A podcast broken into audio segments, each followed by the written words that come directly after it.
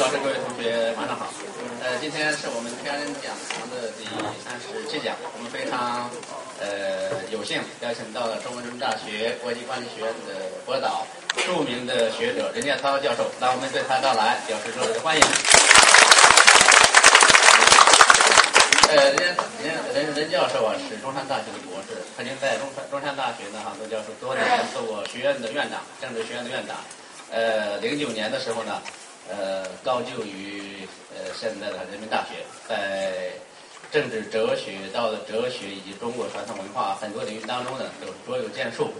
呃，据我所知呢，出版个人专著呢，啊，十多部吧，发表了大量的这个这个文章，这个呢我就不细说了，有很多很多的哈，记得这个头衔，一个说是我们国内的呃政治学界和哲学界呢，呃。非常著名的学者，而且不光是呢学问做得好，而且还是著名的演说家。呃，他在 中山大学的时候呢，中山大学的就是这个学校辩论队队的这个总教练，曾经率领了他的这个弟子们呢，呃，得过很多好的名次啊。呃，那我就我不多说了，今天我们就欢迎陈教授呢给我们讲关于国家理念和政府政策的大众认可度这样的一个题目。谢谢大家。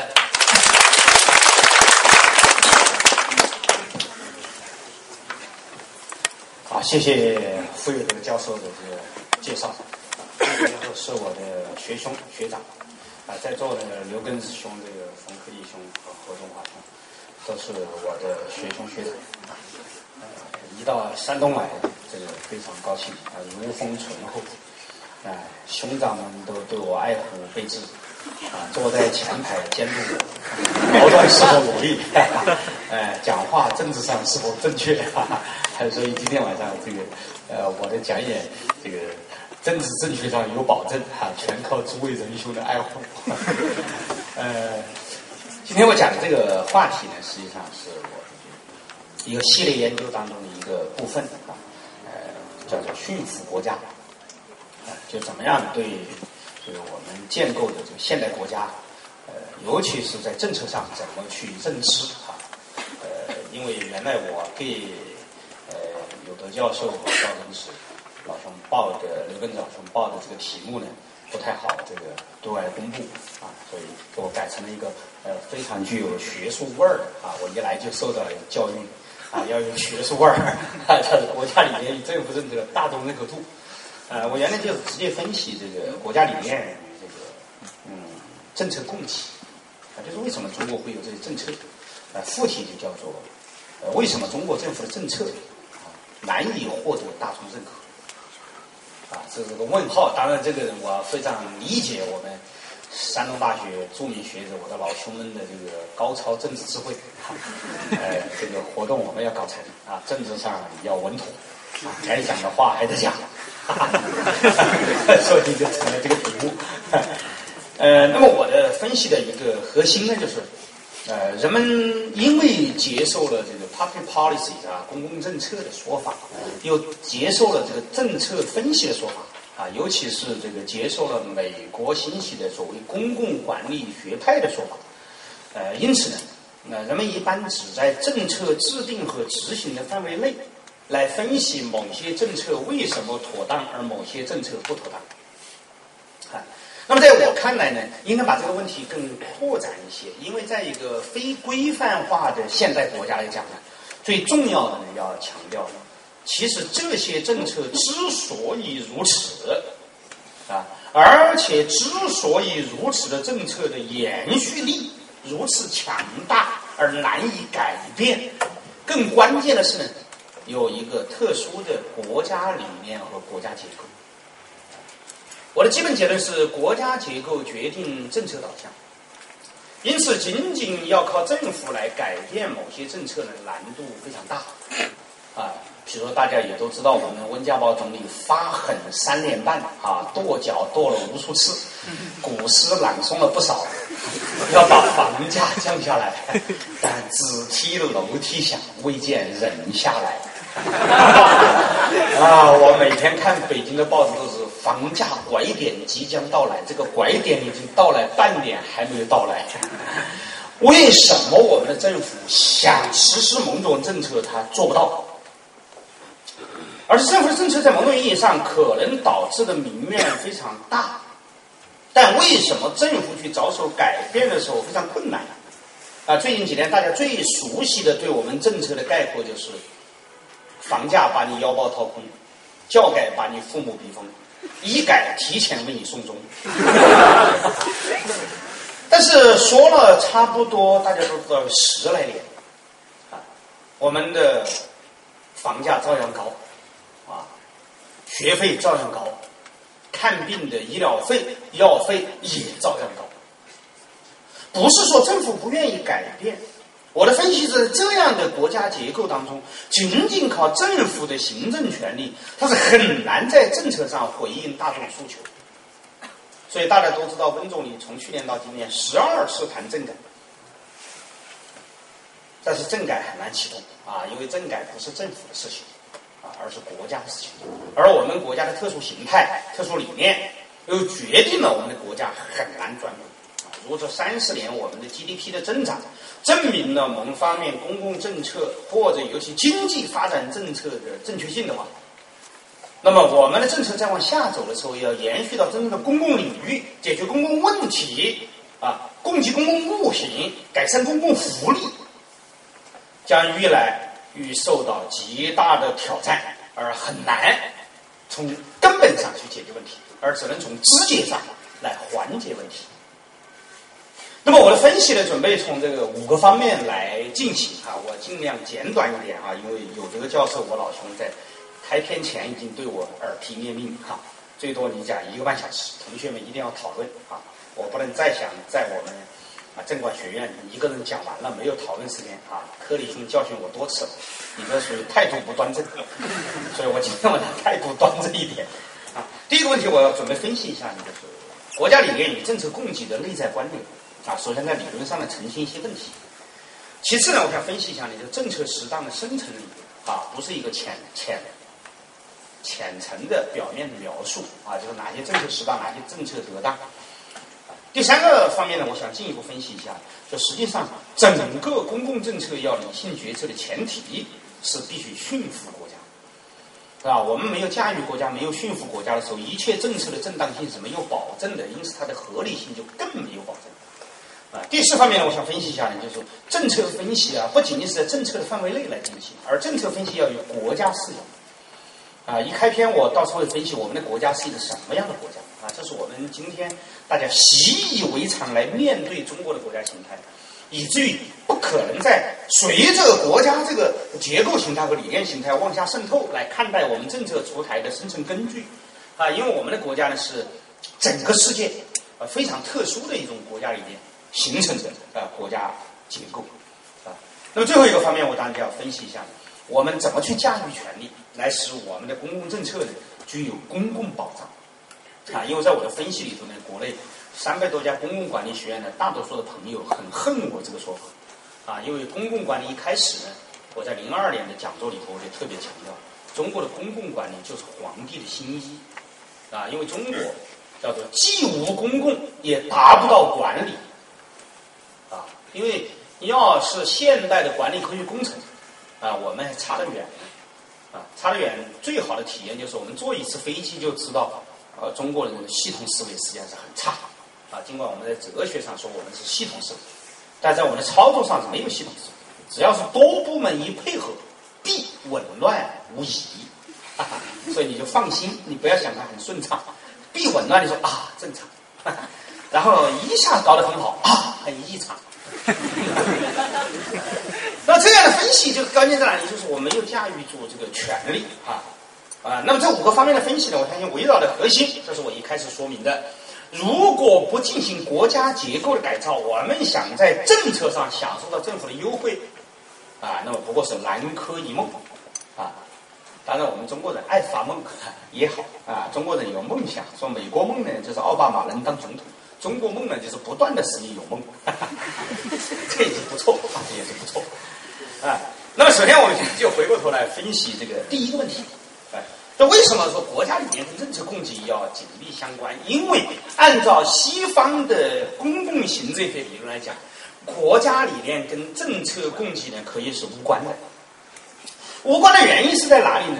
是因为自十八世纪启蒙运动以后，西方人通过三权分离结构，把国家权力界定为立法、行政、司法以后，啊，那么政府权力呢，就是按照立法机构的法律来依法行政，而出现的纠纷呢，完全是由司法机构来裁决。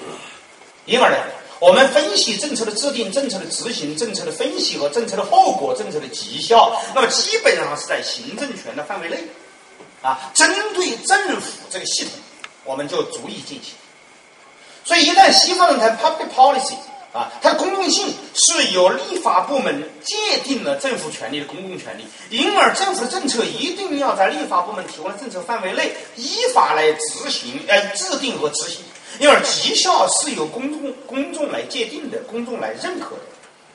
所以，公共政策分析也好，公共政策制定也好，或者公共管理的具体操作也好，在发达国家的规范的国家框架里头，它属于一个国家行政权范围内特定范围内既定的事情，因而它是一个程序化的操作，因而它是一个可以通过数量化的计算来加以衡量的行政权实施的过程。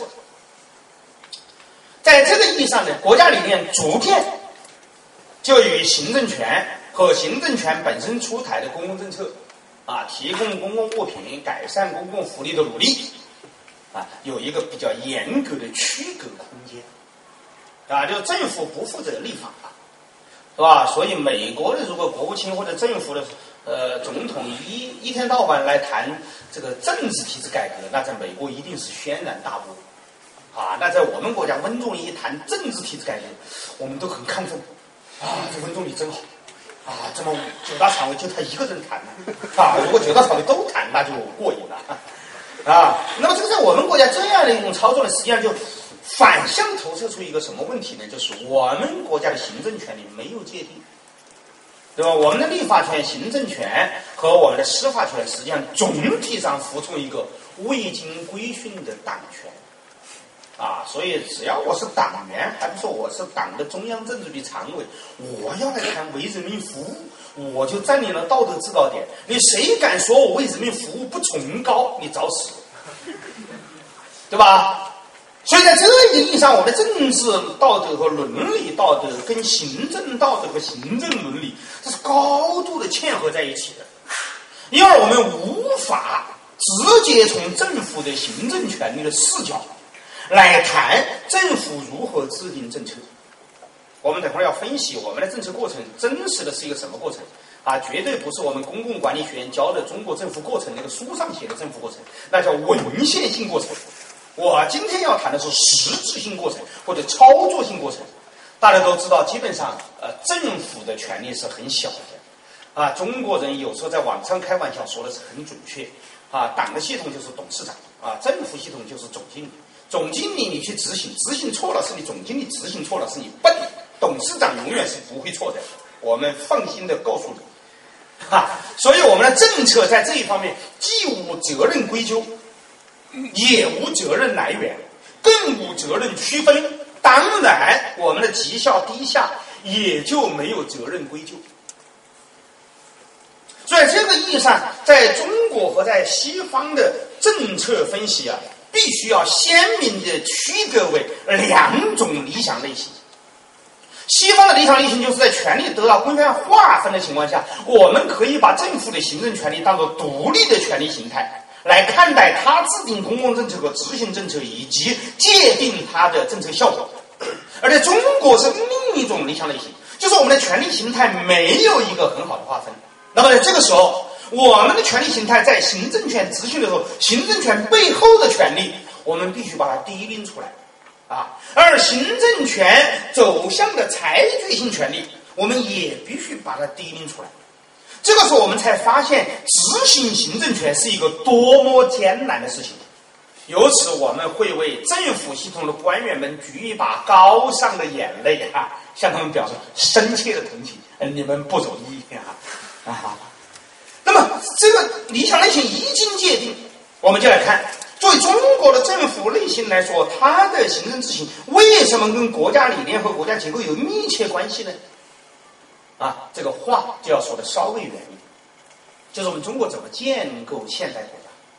那中国建构现代国家跟英美系统，甚至跟德法系统，哈，我们中国人爱把西方区分为两个系统，其实跟两个系统呢都不一样。尽管国内打架很厉害啊，一部分要上这个英美学习啊，比如我们冯克利教授啊，著名的学者，那是坚定的英美派。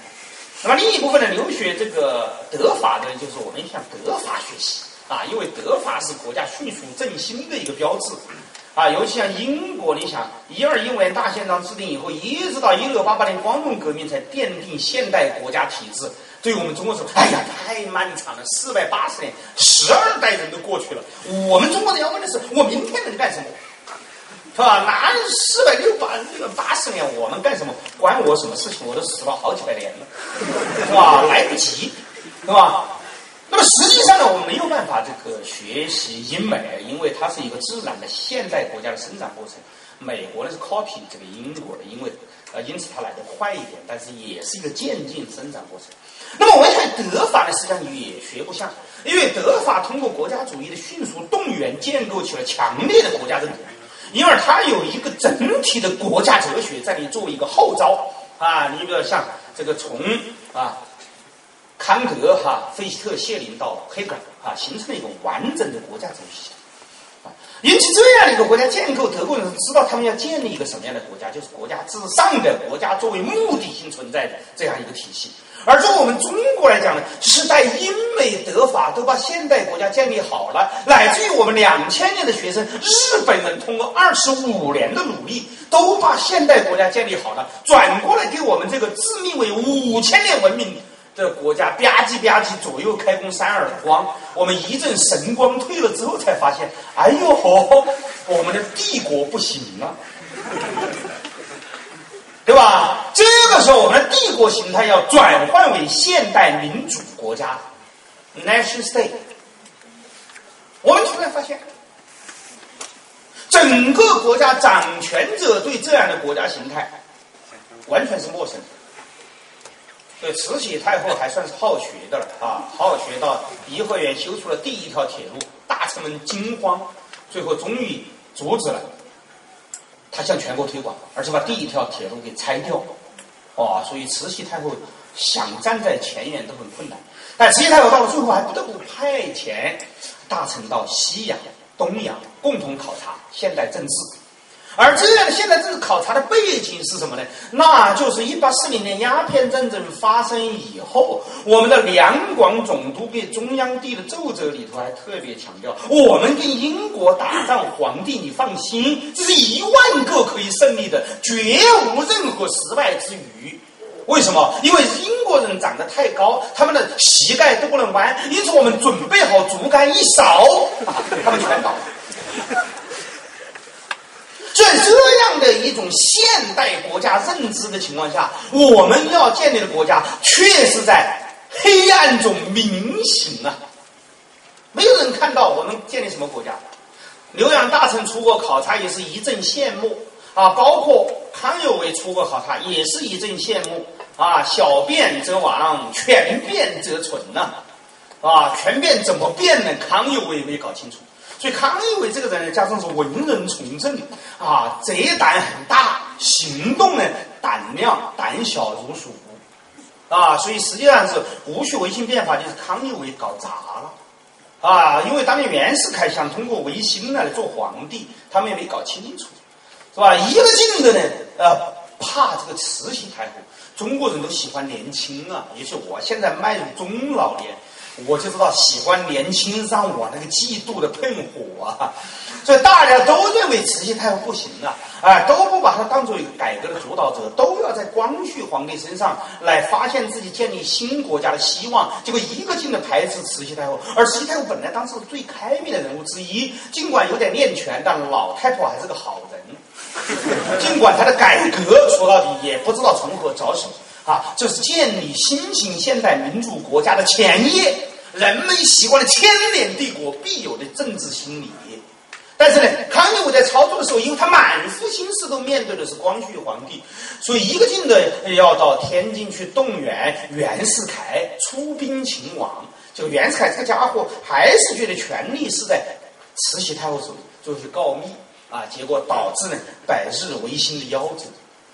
所以这个时候，你会看到，我们不是谈到这个辛亥革命或者戊戌维新变化的悲剧，而是看到建国前夕啊，在建立现代民主国家的前夕，中国人对国家理念的一片空白和十分的茫然。所以在这种情况下，中国人在黑暗中摸索已久，我们要建立一个什么国家呢？此时啊，政治上跟康有为同样憨厚，甚至可以说愚蠢的孙中山。闪亮登台啊！孙中山这个人一辈子的可爱就在于革命尚未成功，同志仍需努力，但怎么努力不告诉你。为什么孙中山也搞不清楚？那孙中山只感叹：中华民族当其要从古典帝国形态转变为现代民主国家的时候，三重矛盾让孙中山晕菜。那三重矛盾，第一。自然民主和政治民主的建构，孙中山搞不清楚，所以他要建国叫做驱除鞑虏，恢复中华。他错把清建立了清朝政权的满族当做政治民主来对待，而实际上清满族建立的清王朝实际上是自然民主建立的古典帝国，因而它跟现代国家的 nation state 完全是两回事情。但孙中山没搞清楚。所以驱逐满族人来作为国家建构的前提，因而他跟日本人签了三大本卖国协议，都干啥呢？基本上日本人给十条枪，孙中山就说：“我把东北哪个县给你。”啊，很多人现在说孙中山卖国有没有点道理？也有点道理。但另一方面是什么呢？孙中山驱除鞑虏，往哪里驱除？就是往东北，那是你满族人的老家，我把你赶回去。他没有觉得政治民主上那是中国的领土。第二呢，孙中山没搞清楚，一个现代国家在自然要素上，就人口、土地啊和国政体这样的一个选择啊，实际上是自然要素，而真正的要素是建立一个什么呢？有利于他的民族成员认同的一个坚强政体，也就是民主国家的宪政建构，才是这个国家建构的关键问题。而孙中山以自然民主代替政治民主，同样第二方面就以国家的自然要素代替它的政治要素。因为孙中山没搞清楚，他要建立的国家是依赖于谁来建立的国家。孙中山并没有看清楚公民在现代国家建构当中的决定意义，并没有看清楚宪政民主对现代国家建构以及他的公民成员对国家认同的决定性意义，因此导致了他第三个失误。他认为国家的建构一定是少数精英行动的结果，这一个断定及其所包含的基本内容，影响了中国一百二十余年的政治走向和国家建构，当然也就影响了政策的具体走向。那就是孙中山第三点认为，民主国家的建构首先是要由政党来作为先导，而政党怎么建构呢？在孙中山那里，我认为有三重因素：第一，他发现了现代西方国家发达的结果，因而他全心追求；第二，他发现了刚刚胜利的俄国革命所建立的政党能够迅速的进行社会政治动员。啊，第三，他尤其发现了迅速组织西方那种准政党的形式，就是兴中会或同盟会，最便利的方式就是把中国传统半黑社会的会道门的组织办法借用过来。啊，现在很多政党研究室专家抨击孙中山，就是兴中会议建立，孙中山要求每一个人必须都来宣誓效忠，是吧？就接近于这个卡扎菲，也接近于卡斯特罗，是吧？你作为我的卫队，你首先宣誓效忠，哪怕要打死你，在前面给我扛子弹，哈！孙中山当然也是如此。由于这三重混淆，导致中国的国家理念建构一开始就不是民主国家，啊，民主国家，let you state。啊，因为我这个南方普通话，把民主国家和民主国家经常讲不清楚，啊，所以不得不用一个英文词。那么在这样的前提条件下呢，就建立起的国家是什么呢？辛亥革命以后，自视为辛亥革命正统的国民党建立起来的，实际上是现代民主国家的扭曲形态，啊，那就是人们所熟悉的 party state，政党国。后来共产党可以说是一步一趋继承了孙中山的衣钵。啊，所以在辛亥革命一百周年的时候，胡锦涛总书记的话也没有讲错，哈，说我是辛亥革命最忠实的继承者，啊，很多人都不同意，啊，什么你继承了？你看人家台湾怎么没说自己继承？啊，那不用说，两岸也都差不多，啊，所以这样的一种背景条件下，中国的国家结构在政党国家理念上建成了政党国家，那么政党国家的实质结构，当然就是我们从日常语言到政治理论都所熟悉的我们的国家理念，啊，日常语言就大家一看报道，一看新闻联播，啊，党和国家领导人出席什么什么什么，哎，大家都不感到奇怪吧？只有我这个做政治理论的人，我觉得很古怪，有点接受不了。首先，党和国家领导人，国家就国家嘛，国家是至上的，我们是国家的公民嘛。No，哈哈，是党的领导走在前面。一般政府领导相当于党的领导都有五步到十步的距离，是吧？这个是从日常生活经验和日常语言的使用上，对认识我们的国家形态特别具有象征性意义的事件，但基本上我们中国人熟视无睹。为什么？等会儿我们会讲到这样一种日常经验和日常语言上所象征的国家概念，对我们的政策制定来说，它所发挥的决定性作用。那么第二是什么呢？就是我们从政治理论上来分析呢，我们不是规范的民主国家，因为规范的民主国家的这个无论英美还是德法，都是国家结构先落定，然后再成立政党，然后再产生党纪竞争，然后再使得政党轮替在宪政框架上不断的进行，啊，四年一届，甚至是六年一届，哈。像法国这种总统认为七年一届，他认为长了，最后他把它恢复成五年一届，就密特朗总统和希拉克总统，对吧？那么像我们国家恨不得十年了，觉得是五年、七年，你怎么会觉得长了呢？才当十四年，我要终身为人民服务，小丑不倒只管推，对吧？为人民服务这个东西怎么会觉得长呢？你简直为人民服务没有正确的政治理念，是吧？只有在发达国家呢，就把这个时间缩短，一般是四年到五。年啊，当然出现普京这样的流氓也实属意外啊所以在这样的一个情形下呢，这个国家就变成了一个什么呢？整个就是政党国家属于道德理念和道德制高点决定一切的一个国家理念。就一旦我自认我站在道德的制高点上。因而，我制定任何的政策，使个人的领导意志换算为政党意志，再由政党意志变换为国家意志，再由国家意志走向政府意志。你看，是不是大家都已经转的有点晕了？三次过滤，啊，三次过滤，终于有了所谓公共政策。所以，中国研出来什么公共政策？没有公共政策。是吧？公共政策到了最后的公共性，经过三次过滤，公共性已经基本上都被过滤掉了。那么这样的一个国家结构，使得我们在具政策的具体制定上的基本形态是什么呢？就政策过程显现为两个并不关联啊的实际操作状态。两个并不关联的实际操作状态什么意思呢？就是在政策的实际制定者和拍板者那里。它并不为公众所认知和感受，啊，而政策的具体执行者或者我们叫人力、物力、财力的匹配者、资源配置者，政府才跟我们的日常生活有关系。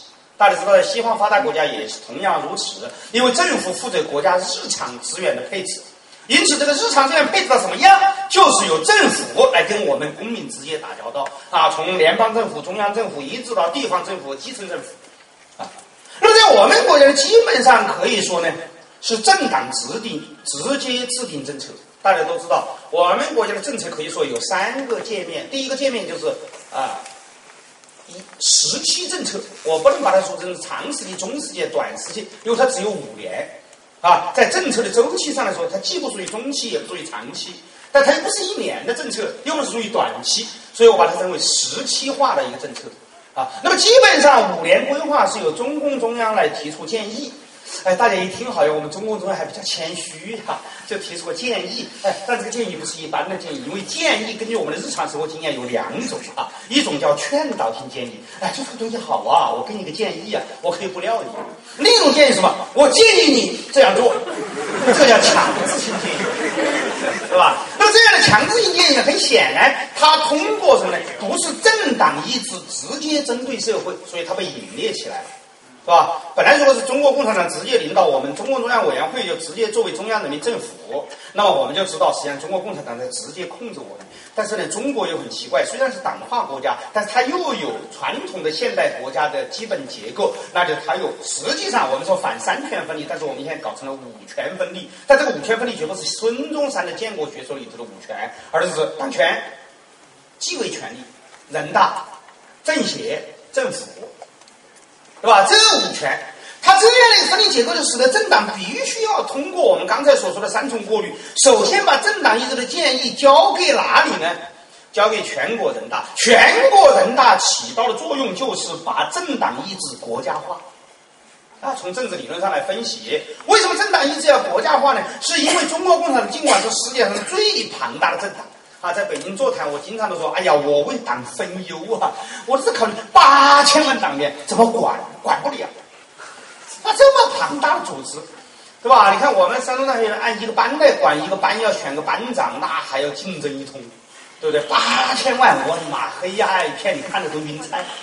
啊！但他这个他要管，要管的情况下，他要集中党的意志来转换为国家意志，国家意志才真正的对我们每个公民发生作用。对每个公民发生作用，意味着全国人大一通过，那么我们每个公民呢，就从八千万党员那里接受了他们的意志，而变成我们公民的共同意志。啊，注意，我这没任何贬义，哈，我们都是一个分析过程和描述过程。那么这个时候呢，就全国人大实际上他要通过立法性政策的宏观供给来解决政策的公共性，但问题在于取决于政党和人大的结构，他们保障这个政策的公共性是不足的，因为政党呢是按照一种信仰而加入的，对吧？信仰跟政策那差得太远了，由信仰来制定政策，就意味着我通过我的信念。占领道德高地，我要为你们服务 啊！你不要狗着燕教子不识抬举，我为你服务，你胆敢不要我服务？看上我们只有欢迎啊！你为我服务，我感恩戴德。哎呀，党啊，亲爱的妈妈，谢谢你 啊！你为我服务嘛，所以这个时候的服务呢，就很简单，它是一种什么服务呢？使得我们的政策变成一种主观形态的服务。不是说他没有服务，我们一点都没有对党员表示亲密啊，我们非常仰慕，非常尊重，啊，但是你确实是你的主观服务，就是我要什么服务，你还从来没问过，是吧？你比如说要给我们强行修高铁，是吧？那我也没办法说不同意，是吧？本来高铁我也是股民嘛，是吧？它是国有资本嘛，但是我从来没资格投票，那短信你不给我发一条，是吧？微博发多了还不行，是吧？所以在这样的一种情形下，就主观意志的服务转换为人大系统的来源，而人大系统来源大概是通过三重间接选举产生的人民代表。我们只有县、乡人民代表是直选，那县选市级人大代表，市选省级人大代表，省选全国人大代表。所以全国人大代表到北京开会，大家知道，明年三月或者每年三月份，大家都会有体会。什么样的一个体会呢？哎呀，就是人大代表一坐飞机到北京，一下飞机，中央电视台或者人民日报一采访他，他就猛地告诉我们：哎呀，我太光荣了，我一定要把会议精神带回去。你带什么会议精神？你就是制定会议精神的人。就这些人大代表，连他自己的身份、角色和功能，他都不清楚。啊，不是说他水平低，他们水平都很高，但是因为产生的机制，他不清楚他代表谁啊，是吧？而且我们的选民也稀里糊涂，他也不知道人大代表他究竟要代表啥啊？各位啊，你们马上就不是要选人大代表吗？因为我在中山大学的时候也当选过一次人大代表，你当选完了之后，学生就给我发大量信件，说你这食堂伙食太差了，任老师你给我管一管。哎呀，我说你们半天高的票投我当人大代表，你知都不知道人大代表干什么？你这些人民也确实是稀里糊涂啊！我是去替你们管一府两院呢。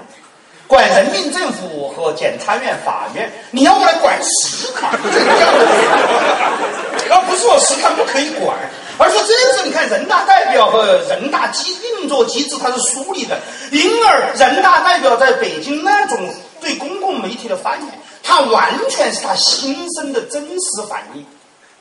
啊，不是他笨，虽然网上骂他骂的很厉害，叫这小月月按出了之后，大家骂十八个路人，我看大家去了也是十八个路人，是吧？你就不理解，你在那种场景下未必见得你就是挺身而出，而且你挺身而出，前提条件是你知道案件在发生。我十八个人、十七个人都没看见，你说我要挺身而出，那我不是整天是神经病了？啊，走在我们三大北路上，我要挺身而出，你整怪了吗？没有对象。是吧？所以我们的人大来过滤党的政策的时候没有对象，他们只好以自己的简单判断啊来表达自己的政治忠诚。像我做人大代表的时候，我就故意问：哎，你们这个预算是什么意思？这个好像高了一点哦。于是那个人解释：这个不高啊，人家说实际上很低啊。哦，大哥哥。所以我们这人大怎么能够管住政府的钱袋子呢？不是我们人坏，我们都是好人去的，我不愿意责怪个人，而是我们的国家制度就决定了。全国人大投出来的票就是稀里糊涂，啊，印象最深就是我们山东，啊，有个一至九届的人大代表，拥军模范赵妮子老大妈，那是很淳朴、很憨厚、很可爱的一个老太太，啊，他都是一至九届人大从来都是投赞成票，哎呀，我都觉得一至七届人大都是出了很不错的，你投了赞成票怎么投的？赵立子老大嘛，你不是对党忠诚的，你就干坏事。哎，他他不觉得，他很憨厚。所以，著名主持人倪萍也告诉我们：“哎呀，我参加这届三届，我从来没有投过反对票，我都是投赞成票。但党都告诉我们，他已经犯过严重的错误。但是他投赞成票，他无所谓。所以，这种就是呢，政策机制一过滤，经过两道过滤之后，再到政府那里。而政府首先，中央人民政府是做什么呢？青天大老爷。”啊，大家都知道，全国调研，中央人民政府的赞同率最高，地方人民政府都被大家恨得咬牙切齿。啊，好像我们济南市房价涨就是济南市人民政府罪过，啊，中央人民政府都好的不得了。啊，错，在我们公共政策制定过滤到中央人民政府那里，中央人民政府通过一种税收的优质资源的占取，搞到地方政府呢没有钱花了。那地方政府不卖地干啥呢？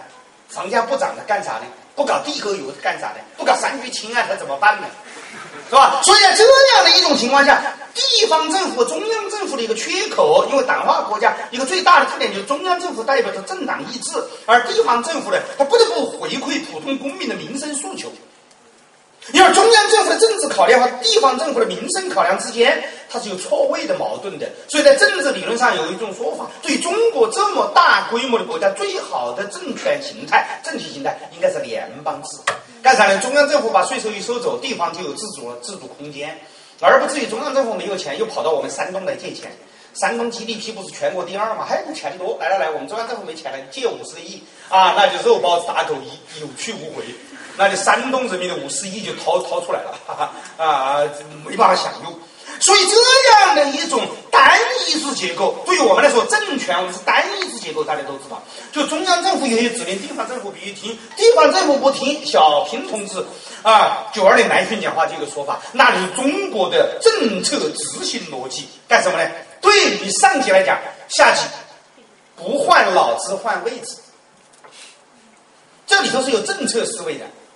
对吧？不仅仅说是我思路调整，我对党忠诚啊，忠诚也是随时要调整。你一根筋忠诚，你这个忠诚也是错的啊。所以我们叫灵活性政策忠诚啊。所以我们的领导也是很困难的，经常把握不准政策，是吧？因为这个政策一般中央政策是十年为周期啊，就是一个大的；地方政府是以五年为一个政策周期。就这个政策周期中间，这个领导就换了，我还在五年到十年的政策忠诚里头，你我没有办法调整。另一个领导说你错了，免职。哎呀，所以我们的领导我们也充分同情，是吧？所以在这样的一个意义上来讲呢，这就使得我们国家的所有政策跟我们的国家、国家结构、国家理念紧密扣合在一起。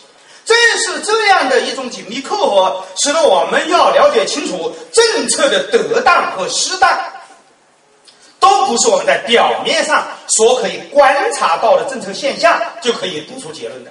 所以第二个问题，我们最简单的做一个归纳性分析，大家就了解。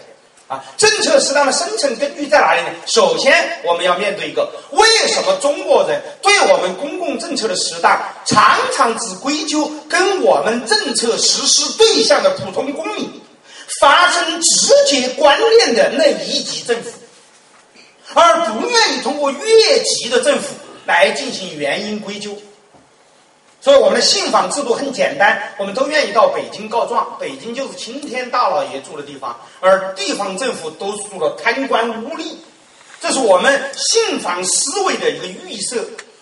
为什么我们会有这样一种归咎呢？那就是在政策分析的规范的视角上来讲，一般说来，我们公民对这公共政策适当的一个分析，总是。与我们直接发生关联的政府层级和政府部门来发生纠纷，来裁决纠纷，来解决政策失当，进行追踪决策或者修正决策。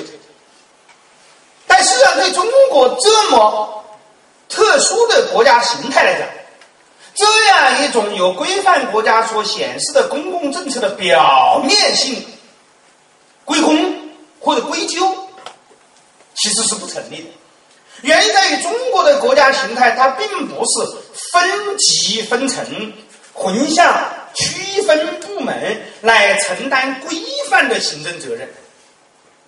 因为分级分层，我们没有采取严格的联邦制的规则，因而地方政府、中央政府的分责、分权、分级、区分功能并不严格。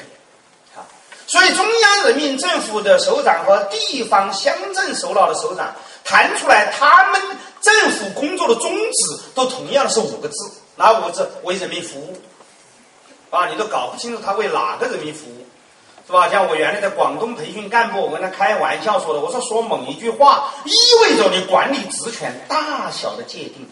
邓小平可以说我是中国人民的儿子，意味着我是全国最高首脑。啊，那我只是个镇长。我说我是中国人民的儿子。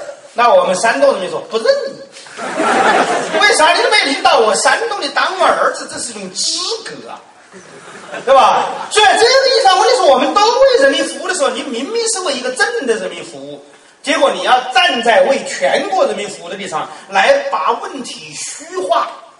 而虚化的为全国人民服务，落实到你这个乡镇来为你乡镇的乡亲们服务的时候，你会强调什么呢？胸怀祖国，放眼世界。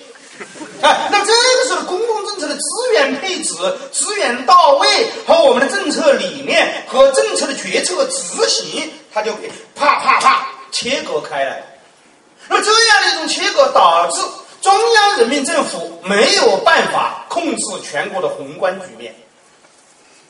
所以温总也是累得够呛，是吧？哪里一地震啊，哪里一泥石流啊，哪里又死了个人呐，是吧？温州动车主义出事了，你看他都要挺到最前线，他不是在北京操控啊。所以我开玩笑的说的，呃，上天啊，在中华人民共和国建国六十二年的时候，总的说来对我们不错，因为没有七八个地方同时发生灾难，所以总理都一个人可以跑。如果是七八个地方都发生灾难，那国家就混乱了，因为北京就没有行政首长，对吧？你看看世博会的时候，大家都知道，因为甘肃有泥石流嘛，所以八大常委都去参加世博会，只有温总理跑到这个甘肃。于是西方人搞不清楚我们的国家理念和我们的这个政策形式，哎呀，温总理是民主派呀，他刻意要保持跟八大常委的区别，傻瓜的解读，是吧？那是啥呢？因为中央人民政府一定要表达中央对普通民众的政策恩惠，哎，但是呢，世博会又太重要了，百年中国的世博梦圆了，你想九大常委不去怎么行呢？是吧？泥石流随时在发生，世博会百年只一次，所以八大常委去那里，一大常委去这里，他们的分工又表现很显然，就是政策的一种区隔性，他没有办法打通，啊，因而也跟西方这种规范的政治政政府运行啊，带来一种解读困难，啊，他们总是过度解读，啊，因而在这样的一种国家结构条件下，我们来分析，当公共政策无法。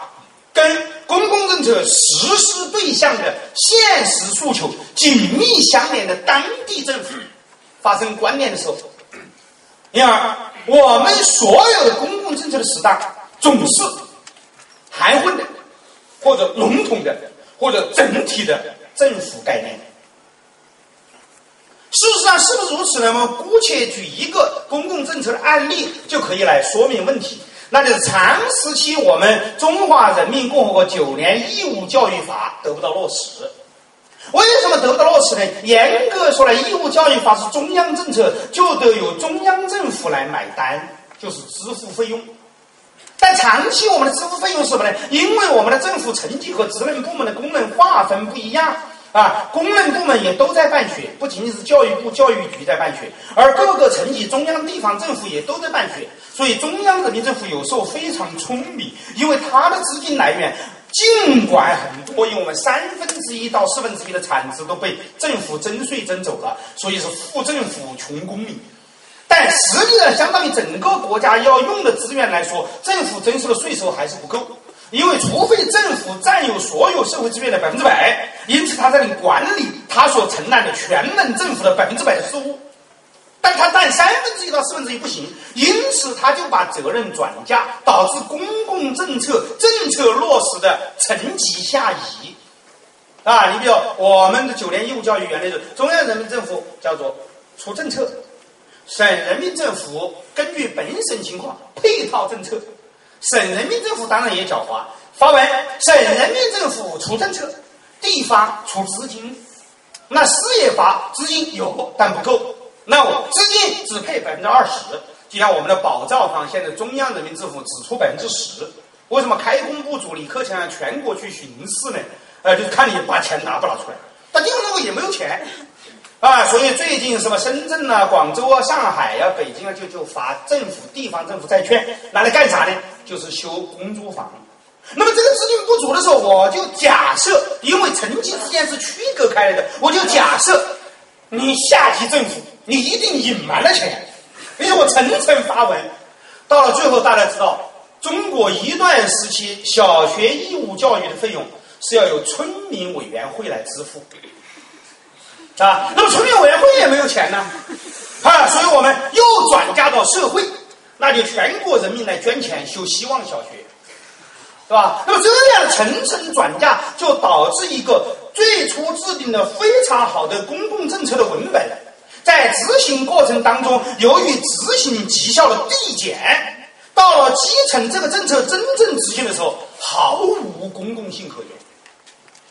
因而，在这种的分析视角里头，我们就可以发现，所谓中国政策得当或者失当，我们这里要分析的是失当，因为得当它足以掩盖所有纵横的行政分工和国家结构的不足。因为得当的时候大家都满意，对吧？一切问题都掩盖住了。只有在适当的时候呢，那么它的深层理由通过我们层层剥审，它就会展露在我们的面前。那可以说，这样的深层理由有几个呢？我们说第一，那就是我们的权力结构是不合理啊。权力结构的不合理就在于，无论是部门的权力分工，还是层级的权力分工，都是统一一个道德原则来支配一切。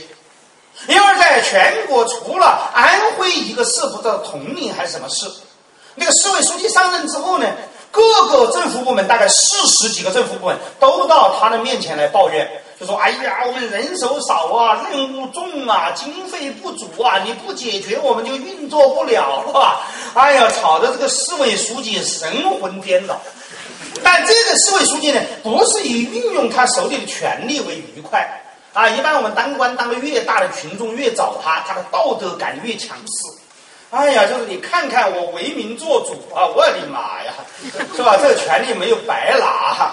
哎，但安徽这样一个市委书记决定聘请八个律师，把所有的中央层级的法规和安徽的地方法规，以及中央的文件和地方的文件拿来区分，看四十几个政府部门究竟哪些既定任务有多少项，配给经费多或者少。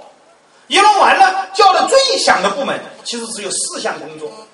而没怎么叫的部门有四十三项工作，一固定下来，他那个事没人叫了，乖乖的去执行你的职责。但是要注意，这是我们在数百家地级市、两千家县级机构里头第一家，到目前为止也是唯一一家，把我们的行政权力按层级和按部门进行清晰的法规及政策划分的地区。因为对整个国家来说，我们的纵横部门的交错的为人民服务的道德性支配原则。实际上成了我们首先要追究我们的公共政策适当的第一重理由。那么第二重理由呢，就是我们一个高度组织起来的、严密的、富有理想主义色彩，而趋近于举国体制和全党动员的这样一个党国之党，它的动员模式决定了公共政策不可能有保障。啊因为这个政党确实是个理想主义的政党啊！我经常也强调，这个理想主义政党的理想无疑是好理想。因为马克思替我们阐述的共产主义实在是太有吸引力了。你不信就是你有毛病啊，不是当领导的有毛病，是吧？第一，按需分配。你说我们现在这么匮乏的经济，能按需分配，你不信你信啥呢？那肯定该信嘛，对不对？我们越信越要我们的政府按需分配，对不对？他就达不到了。是吧？当然我们要信了，不信不是我们是笨蛋嘛？那政府就更聪明，对吧？那第二个共产主义是个性全面而自由的发展啊！像我这种人，经常一说话一不留神就得罪政府，还要随时反省，是不是党啊、切的妈妈对我不满呢？是吧？我要检讨我的政治是不是忠诚呢？是吧？所以，呃，个性全面而自由的发展，你想一下，我怎么说都不得罪人，想做啥就可以做啥。今天做农民，明天做工人，后天做解放军，再后天做红黑员，谁不信呢？但问题在于，这种高度的理想主义，理想之为理想，在理想主义的视角来讲，就是因为它实现不了，对吧？理想实现了，那还叫理想吗？那叫现实。所以我说，你们八零后、九零后的大学生不行在哪里呢？不是说你们不努力，不是说你们不幸运，而是说你的理想就是买一个大房子，买一个轿车，到四十岁都做到了，啊，再活四十年白活了，是吧？我们这一代人被共产党教育的就是务虚，啊，国家民主，明明读书是想我自己发达，我要为中华之崛起而读书。哎呦，我的妈，这宏大的目标，买车买房不太行。是吧？目标不明确，但是终身奋斗这个感觉似乎很强。然而，这样的理念，就像我第一部分已经特别强调了，它为什么不行呢？因为公共政策乃是面对你我他的政策受众来进行妥协的结果，而理想是不能妥协的，是吧？对共产主义来说，只有两个选择：信或者不信。信是啥？统一战线，你就要朋友；不信统一战线，你就是敌人，啊，谁是我的朋友，谁是我的敌人？这是革命的首要问题。所以很多人讲斯皮克，讲斯皮克算什么？还不如中国讲的清楚，对不对？所以在这个意义上呢，党制定政策，很显然，他是在辨析他政策的朋友和政策的敌人。而这个政策的朋友和政策的敌人，又因为阶级划分和他本身政党利益的决定性制约，因而政策的公共性就变成了政策的阶级性，而政策的阶级性在和平时代一定会演变为政策的集团性，是吧？就是为什么我们现在政策叫利益集团？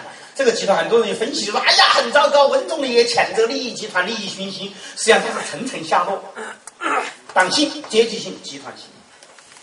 对吧？最后一定是集团的，因为他要区分这个政策针对的，呃，认同他政治忠诚的那一部分人，政策向他倾斜，是吧？政治上不太忠诚的人，他不向他倾斜。所以零八金融危机以后，大家知道，我们四万亿贷款，民营企业只占了百分之五，这就是政策的区分度。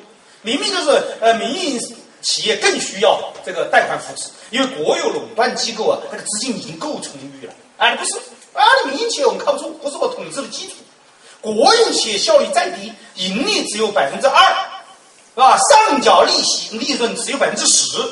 你看中移动盘剥我们多么惨呐，对吧？它只上缴百分之十的盈利，所以中移动一个看门的年收入可以二十万，是吧？搞得我们的大学教授都自叹弗如。但是他是拿之当然。为什么？这是政权的经济基础。所以这样的一个理想主义的层层下落的时候，政策的公共性就是一个失落过程或者一个剥落过程。那么第三一个更关键的问题是什么呢？就当我们这样一个政党国家及其政策的权能划分不清楚的时候，政党自身的统一意志要满足，使得政策的制定能够换算一个国家的迅速腾飞，就中华民族要复兴，是吧？这是。百年辛亥纪念又一次谈出了中华民族的复兴，而这个复兴被称为什么呢？也就是美国人写普京带领所谓俄罗斯复兴的时候，那个书名所标志的，一定会有我们的国家形态显现为一个人的复兴。啊，就是我们政党和国家元首，他有什么样的国家理念？他有什么样的政策理念？他有什么样的政策取向？他制定出什么政策？于是整个国家就因之而转动。是吧？所以为什么我们中国人好像是很幼稚啊？十六大开完之后就派十八大，十八大开完之后就派二十大，是不是有一个开明君王来给我们施设一点东西？这是我们表面上的认知，而深层的认知就是什么？这个国家结构从政党国家到政府结构的花落，到最后一定要有个单个意志成为这个政党和国家意志的源头。所以描述我们的国家意识形态的时候，为什么我们都会觉得要断气了呢？是吧？马克思列宁主义、毛泽东思想三，呃，这个邓小平中国特色社会主义论三个代表及科学发展观，我们要担心再来两任主席，我们真是惨了。这句话说断气了还说不完，为什么会有这样的结果？哎，他就是一定要使这个个人意志协助整个政府理念和国家运作。是吧？这是我们的国家政策决定的，这就是所谓深层的原因。正是因为有这样的深层原因，所以我们就可以分析第三个问题，那是啥呢？我们一定要注意一个真正的理性的公共决策前提：第一，不是开明君王，不是亲爱的爸爸妈妈，是吧？换言之，我们不能把我们得当的理性公共政策决策寄托于。一个开明的国家元首、政府首。第二，我们一定要搞清楚，对于整个国家来说，政党意志尽管可贵，理想尽管值得我们期待和信仰，但以公共政策制定的公共性面向，因为它是面向你我他的共同体，或者联合体，或者政治体，无论是从自然的层面是共同体，是吧？政治的层面是联合体。啊，面对政治建构的国家层面是我们的法治国家，是吧？我们都要强调，我们不能够依赖于某一级政府或者某些政府部门，他能够良心发现。其实这个跟不信任单一个人是一致的，就是不要相信一个政府群体的良心。啊，就是我们要谴责啊，良心不够。这个十八个人啊，不注意到小月月被车碾。温总理开国务院常务工作会议，也在愤怒谴责，说中国人道德滑坡。严格说来，在这种国家结构里，道德就是这样，从来没有什么滑坡，是吧？滑哪个坡？你都没有上坡，什么？滑滑坡，是吧？你就是一个平面。这个平面就是国家权力，让你不过呈现为一个无权无势，而变得对公共政策、政治信仰、政治人物都非常冷漠的分散化、散沙般的行为个体。因此，这个社会的冷漠才是常态。而如果这个社会大家热情万丈，那这社会一定更不正常。为什么呢？有个案表明嘛，不是有抱抱团吗？是吧？搞一些美女到街上，哎，我抱抱你行吗？哎呦，吓得我直跑。哎，长得这么美丽，为什么抱一下我呢？你是不是精神病？是吧？你抱了我，我甩不掉了，妈不要你抱。是吧？就这样，他就是从小月月和抱抱团，就是两极之间的一个道德现状的对比，对吧？一个是负面案例，一个是积极案例，但是都被大众所拒斥，都被大众所感受到冷漠。这种冷漠的原因在什么呢？国家对公民冷冷漠，公民对国家同样冷漠，而同时产生的可怕结果就是公民对公民冷漠。第二，我们对政策的公共性缺乏追究能力，也缺乏追究的理性途径啊，所以我们只有聚众观观看啊，在微博上发一个啥，或者你到三大北路吼一声，哦，这是个啥？哎呀，几百个人来，你已经回家吃饭了，对 吧？大家喜欢凑热闹，对吧？聚众效应，啊，这是我们的国家结构决定。那么第三一重就是整个我们的国家为什么很难有理性的公共决策呢？就是长期以来我们依赖个人和依赖组织，因而。公共决策的受众跟公共决策的对象之间严格的区隔关系已经被我们习以为常的接受了。关于公共政策，首先要征求我们的同意嘛。你看我们的立法迅速到什么地步呢？连执法部门都搞不清楚，对吧？还不说我们，我们更没感觉了。所以，吴邦国委员长今年三月在北京人民大会堂庄严宣告，我们已经建立了社会主义法律体系。哎，我们在哪里？是吧？因为他他就制定了法律文件，他觉得就完成了，对吧？他区隔在他那个空间里头，他就是玩文字游戏啊。所以，中国人的这个政党和政府的文献，哦哟，那写的尽管有点八股，但那个修辞的推敲技巧之高。啊，跟所有对立性的政策和理念，他都能把它结起来。啊，你说毛泽东和邓小平已经鲜明对垒了，他就要说大家都继承了马克思主义。我的妈，哪个马克思主义？他也不告诉你。哎，但是就是继承了，你搞清楚。哎，他为什么呢？居在他的党八股里头的自娱自乐，而公众们呢一个最简单的问题就是孙志刚的悲剧案，使得我们一个法律迅速废除，国务院行政法规。就是收容遣送条例，仅仅一个多月、两个月时间，我就颁布了流浪救助条例。但这个条例，公民们根本没有反应，对吧？一个最简单的是我在广东省参加了流浪救助条例实施一个月之后的一个电视座谈会，啊，广州市的城建大队的大队长啊，就在那抱怨，就任教授，你们这些大学教授不了解我们的苦衷啊！我们这个法规一颁布第一天，我们清朝出动八千人。去执行流浪救助，大家想一想，结果是多少人愿意接受救助？全广州流浪的人员几十万人，这绝对是没有高估。多少人接受救助？四个人，因为他去救助的时候，大家就跑，妈的，你又把我抓起来，什么救助？根本不相信你救助，所以这一批人他根本不知道一个流浪救助条例出来了。他还以为是收容遣送，是吧？就像我们现在对上访访民一样，是吧？抓起来两万块钱把你送回去，而送回去把你往你当地城市街上一扔就走了，是吧？所以这帮人一见救助来了，赶紧跑，他都不知道有个法规现在是叫救助，你可以到救助站里去住着吃着，他哪里有这么好？不可能，是吧？所以不相信，这就干啥呢？就是我们的公共政策的受众本身他已经不清楚。政策改良的趋向出来的时候，他还是以恶性政策的那种惯性来判断良性政策的出台。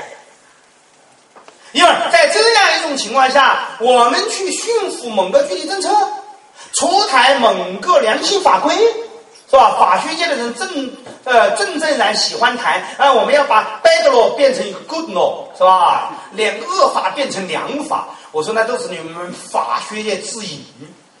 是吧？为什么只有我们这些政治学界的人搞得清楚？法治的状态首先是种政治状态，对吧？你说一个良法，它就能很好的执行吗？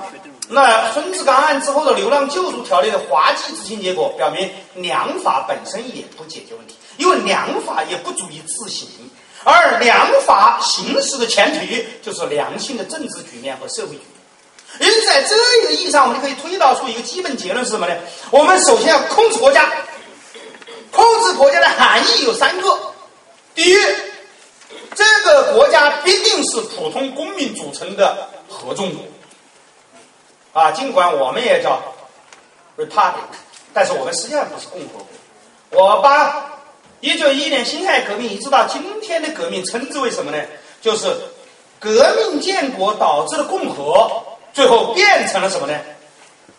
贵族共和，它也是共和，而不是寡头制。哈，大家知道亚里士多德划分是贵族制走向一定阶段就变成了寡头制啊。我们是，我们是贵族共和制，是贵族制最良性的形态。为什么呢？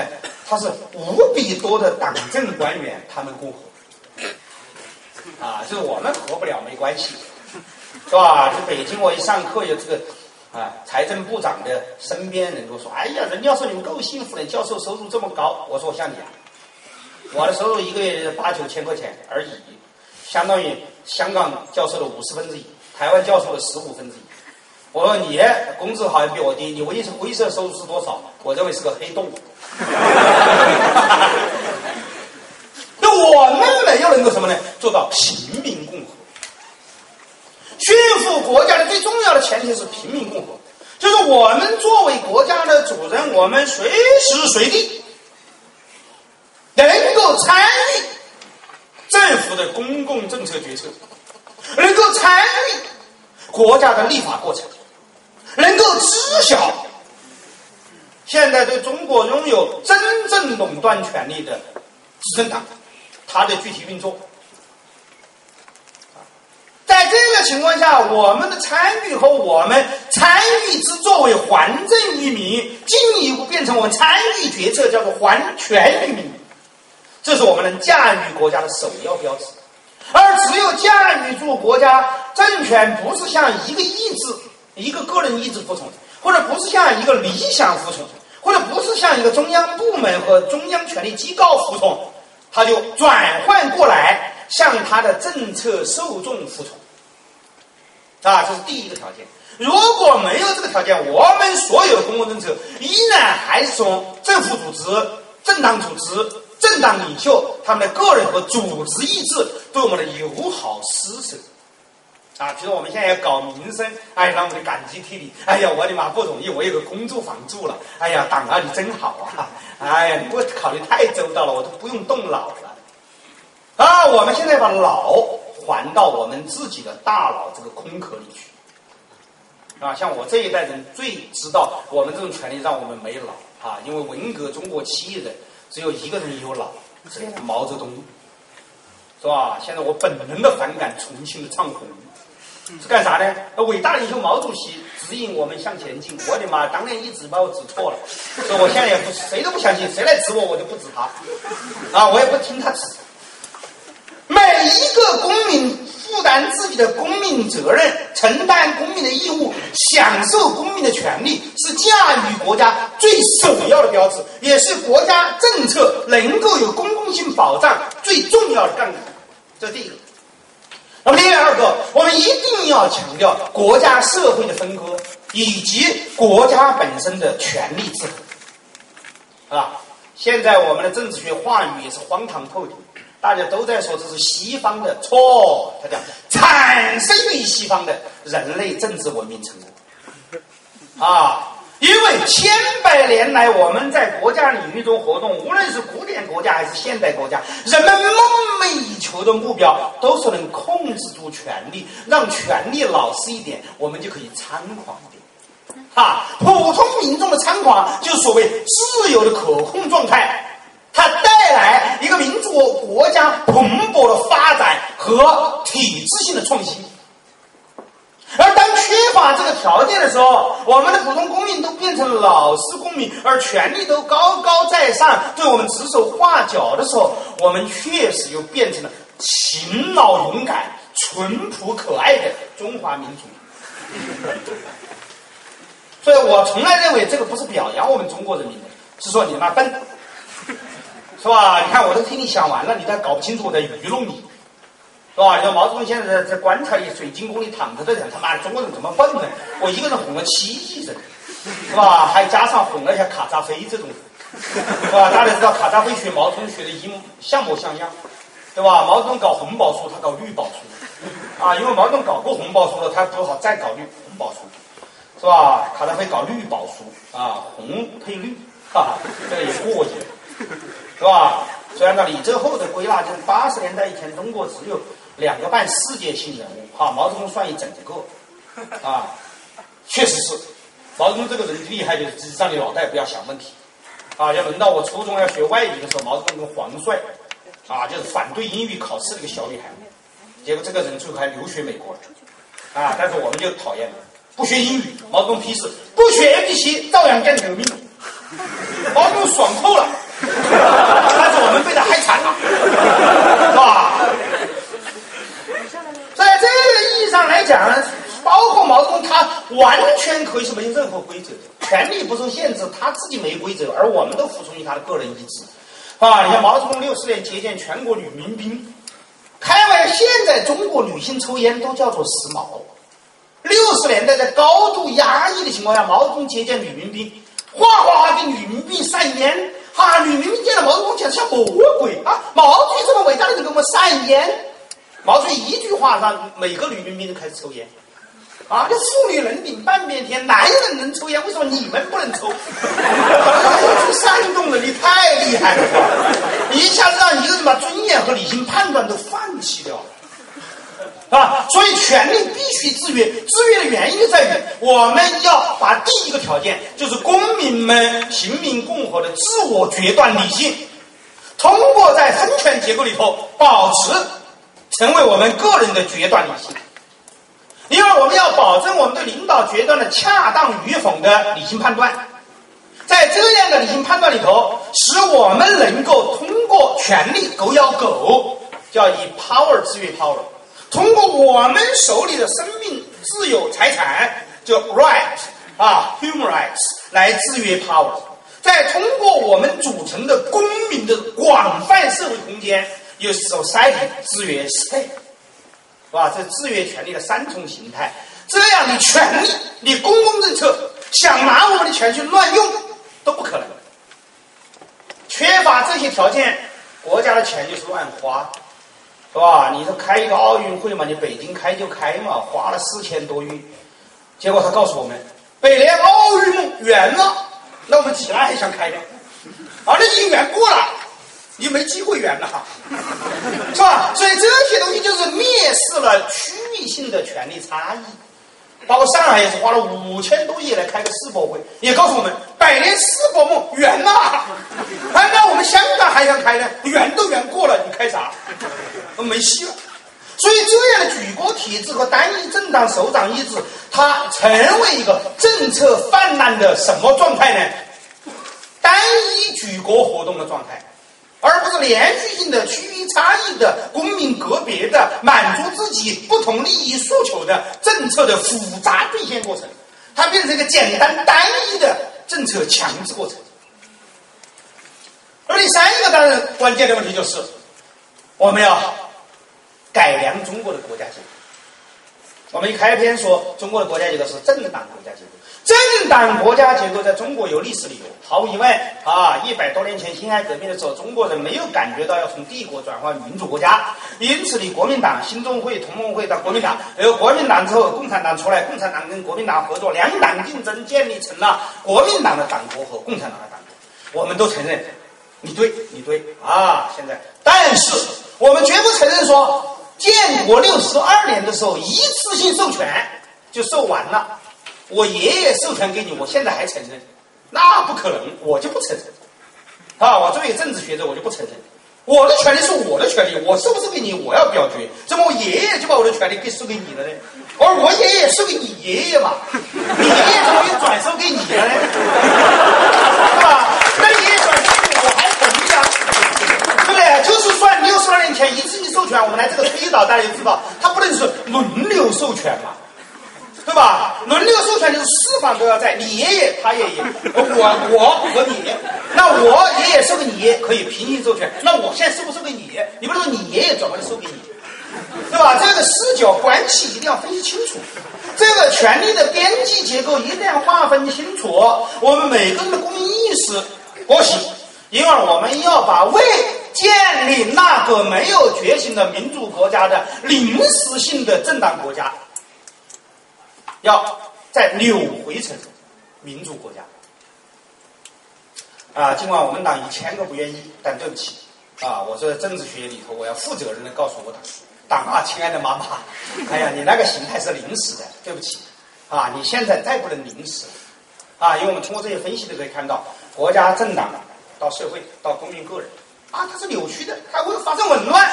只有在什么情况下才会解决这个紊乱呢？那就是我们要驾驭国家，那么驾驭国家通过这三重办法，使得我们公民个人理性、政党在宪法之下活动的理性、分权制衡的政府权力理性、权力本身运行的基本理性，都有了保证。因而，在公共事务里头，通过进化理性而形成的决定性理性结构，啊，很多人说我们人有非理性怎么办？可以，你个人对个人是可以靠非理性，啊，你男女对个人也可以是非理性。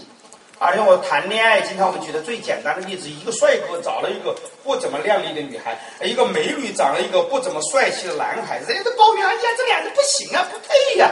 哎，人家告诉你，我愿意，啊，这个都叫啥呢？非理性，对吧？那么我们的公共生活里头，不给非理性留空间。为什么？是关系到你我他的共同决策，因而你非得把自己做实到理性角度来，这样才能够保证我们所有的公共政策对政策受众的公平性、公正性。所以正因为如此，我们可以看到政策分析的常规性视角，就第四方面，我们说是有问题的。政策分析不能以一个单一的政策作为对象。也不能以一个政策的历史延续做一个分析的视角，更不能以一个笼统的国家政策模式来作为分析的对象，因为这样的一种单一政策分析的局限是啥呢？啊，因为这样的政策分析视角在我们中国今天一批留美学生回来，通过所谓 social science 啊社会科学的这个实证研究，已经变得非常泛滥。有没有有意义，但这样的个别政策分析的前提是国家的常态化，就是我们前面描述的一套驾驭国家的东西。因而，一个政策出台，我可以分析这一个单一政策的封闭空间里，制定政策、执行政策和政策受众，他们是什么意愿、什么态度、什么诉求、哪些资源、资源怎么动员、动员资源是否合理、配置是否合理、运行是否。顺畅，效果是否很佳，对吧？这就是政策分析的过程。但问题是，对于中国，为什么单一政策分析的过程，撇开国家的单一的政策分析过程是不值得提倡的呢？或者说不可取的呢？原因很简单，因为我们从来就没有一个单一可以拿来独立分析的政策过程。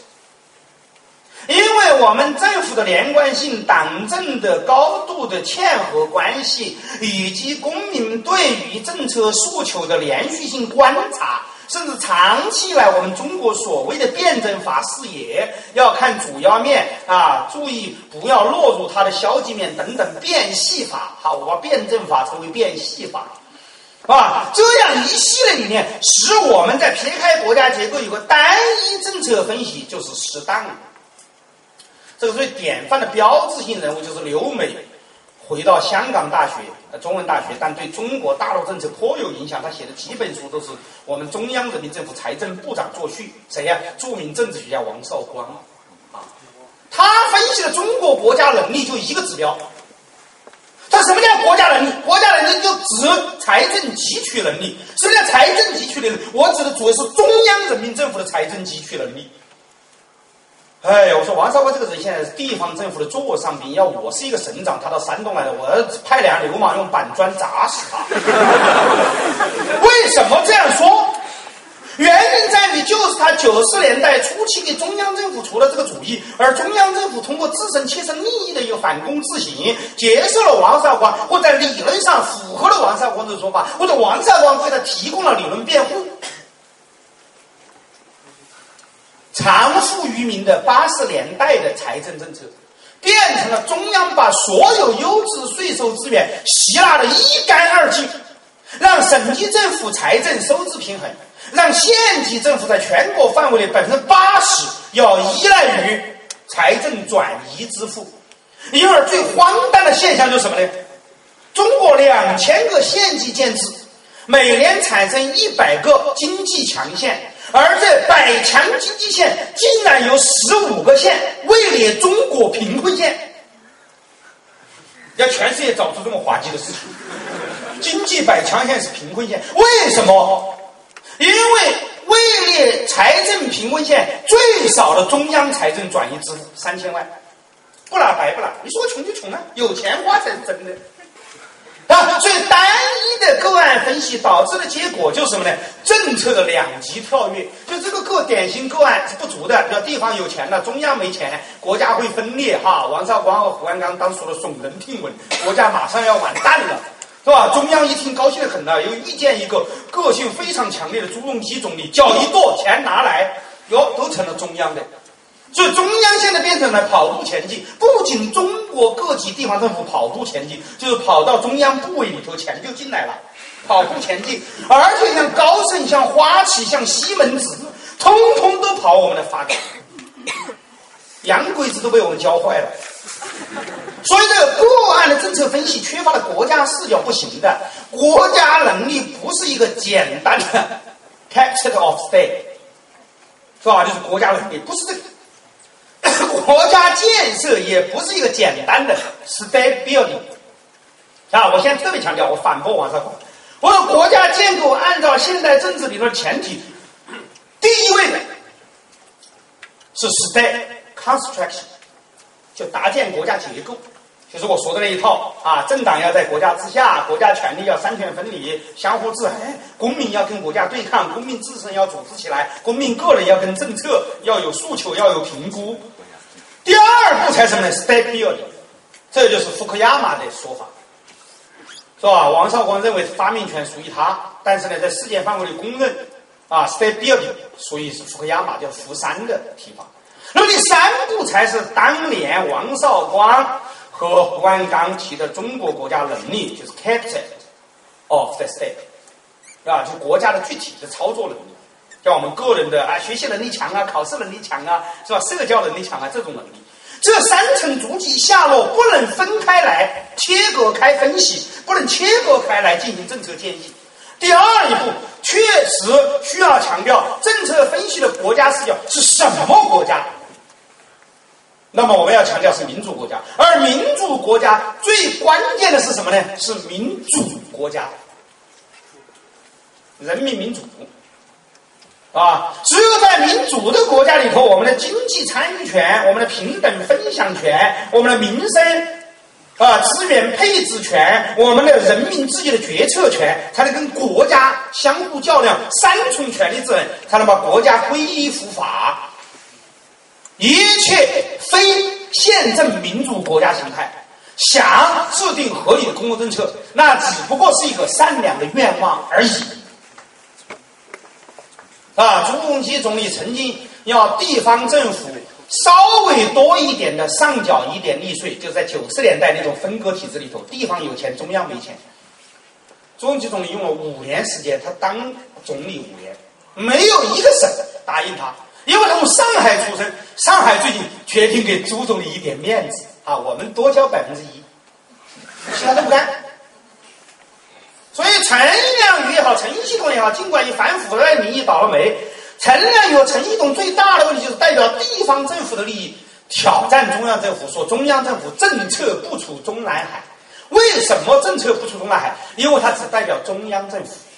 而王绍光和胡安刚的政治理论假设就是中央政府才代表国家利益，而地方政府只代表区域利益。但请问，区域利益被忽略掉了？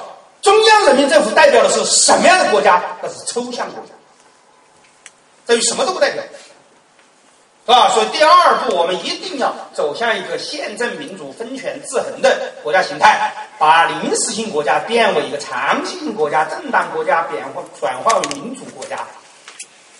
而第三步，特别要强调政策分析的国家视角，就是比较政策分析。比较政策分析的国家视角，起码是三类国家一定要摆平。第一，我们一定要建立一个发达国家与中国国家政策比较分析的视角，这是要确立我们的政策没模式还没有上升到规范化状态。啊，这不是说见着西方人的政策，我们就说美国政策就比中国的月亮圆，我们就当个西奴。现在国内的左派不是一学美国西方就西鲁嘛？但转换过来，我也可以骂他，你骂俄奴，是吧？十月革命一声炮响，送来马克思列宁主义，你就走不出来了，是吧？所以这种谩骂对双方来说都没有意义。最关键的是，我们的政策分析要确立一个理想国家的指标。我们可能把西方说的美轮美奂，但我们又不在美国。我们在济南分析我们的政策，说美国再好，是为了改变我们济南的公共政策水平，对吧？我们不管叫骂住俄鲁还是骂住这个西鲁，我们都是为了改善自己，对吧？这是一个最关键的问题。第二，我们要确立一个指标，就是落后国家跟我们国家，他们发展公共政策的适当究竟为什么会适当？失去的失哈，失掉的失啊，在这样的情况下，使我们会建立一个避免政策陷阱的教训机制，从而使我们的政策有一个理想范式和教训范式作为两端。那么这个时候，政策的理性模式就可以基本保障。那像孔夫子《论语》里头讲的“扣其两端，直两用中”，中庸之谓德，其志也乎？啊，是 吧？有一个理想模式，有一个啊教训模式，我们的政策就可以真正有长期性、稳定性、合理性、恰当性、公正性、公平性。除开这样的条件，我们没有一个。公共政策的国家视角的分析，那我们的公共政策的分析永远都不可能作为改善公共政策的强有力的杠杆。因此，最后我们要强调，对于公共政策建立了一个国家分析视角之后，我们怎么来进行操作呢？尤其我们中国人最爱这么问问问题：就你任教授讲的牛逼哄哄，怎么做得到？啊，我原来当然很野蛮，我做不做得到关我什么事情？我只说应当这样做。啊！但是现在看来有点不负责任，所以第五点呢，我这个结论性的分析一下，驾驭权力与政策的公共保障，就是我们每个人对于今天的中国来讲，我们要谈论的核心问题是什么呢？今天中国社会的基本现象是公共政策的时代，不是公民关注的核心。社会的冷漠只激发了我们一时道德的波澜，啊。而我们在自己的日常生活当中关注的日常性事物，更多的是我们普通公民跟普通公民接触所产生的社会空间的日常摩擦。这样的日常摩擦形成了一个我们非规范的中国空间里头对公共政策的放任自流的社会氛围和社会状态。啊，也就在前几天啊，我出差。回到北京，啊，从深圳飞回北京，二十一号，啊，结果晚上因为十一点半了，晚到的飞机也非常多，啊，结果我在那里站着等这个出租车啊，等了十几二十分钟啊，没有希望，于是我就去坐这个机场大巴，这个冲突就表现了我们中国人缺乏对权力的公正感，而面对权力利益的利 right，我们的这种暴力感。缺乏对权力的限制诉求，一定就会把对权力诉求的乏力感转换为权力与权力之间相互的凌辱感。为什么呢？我们在大巴上等等等等了，他一直告诉我们十五分钟一趟，我只等了四十五分钟，这一趟车没有走，当然已经就很不耐烦。结果上上上车一直要等上满，他才走。上了最后一个人呢，这个司机搞不清楚最后一排是不是有位置。结果一个人买了票就冲上来了，这个时候呢，哎，干什么干什么，站住站住站住！哈，他很饿，那个师傅，这也是底层啊，有很多不公共政策的不满，但是没办法对权力发泄，于是他就对这个乘客发泄。哎，这个乘客一般也不是省油的灯，啊，按照那么晚到达的，很少是农民工，是吧？一般也是哪个部门的工作人员呢？有可能甚至是个处长啊，或者副处长啊，因为在北京。市局长他还只能叫车，所以很悲壮。混到这个位置还不能像我们山东一个县的县委书记，那就牛气冲天。他马上脖子一拉：“你操蛋！你干什么？你 A A 我干什么？我凭什么被你 A？” 哎，这个中国人的自尊心是有时候很宝贵的，但他只对普通民众表现自己的自尊心。啊，对权力他没有自尊，因为权力是不要你啊。要北京去上访，还没有见着人，挨面的已经把你绑架回来了。是吧？哎，两个人就开吵，正好全车人都不耐烦，对这个司机一阵狂吼。这个司机很委屈，妈的，我也不愿意这样啊！啊，大家都不开车了，我这么晚还开来接你们，你们还要怎么样？到底狗屁？什么你不愿意开？你不拿工资啊？啊，我们才不理你这一套，你工资公司派谁是你们的事情，该开你就得开。这种冷漠跟小月月的冷漠只有数量级别的差异，本质上没任何差异。包括我也在场，所以我也反省我们人民大学来讨论小岳岳，我说你们都他妈属于纯属脸皮厚的一波，啊，好像你没有在现场，你道德上的问题解决了，啊，就讨论十八个人怎么这么冷漠，你没想到你平常的冷漠。没有说其他，我说，哎，你是不是可以去反躬自省一下？你那堂课是不是堂堂课都给学生上好了？没上好，你就跟那个不救小月的人一个德行，是吧？学生交了钱，你在那乱应付，啊，你去讨论小月十八个人，中国人现在道德水平，八十年代还不如，八十年代还说从我做起，从现在做起，现在我们是什么？从别人谴责起，从他人的事情指责起，哎，自己都是道德的君子。所以这样一个事例上，我总结出一个基本教训什么呢？我们中国人首先在日常生活中，应当转换为权力与权力的对峙，变成 right 对 power 的限定。之所以如此，我们这有三个理由。从最一般的人的理由来讲，人在日常生活的衣食住行有保证的时候，一定是有剩余的精力。当这样的剩余精力因为社会分工而有保证的时候，他不对权力来发泄，他一定要在普通公民的权利之间搞事儿。所以，剩余精力的存在，在市场经济兴起以后，通过越来越精密复杂的分工和合作。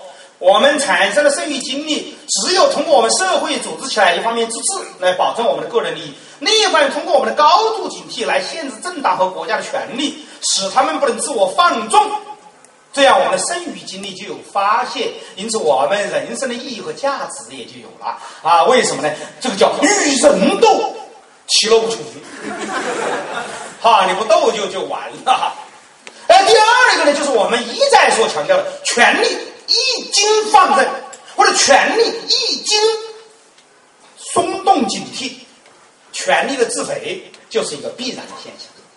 为了使权力不至于过分自肥，为了使权力自焚导致的公众的愤怒不变成我们公民自身在自己小天地和朋友圈子里头的郁闷，我们致力于社会组织起来来限定，通过政策来限定国家权力。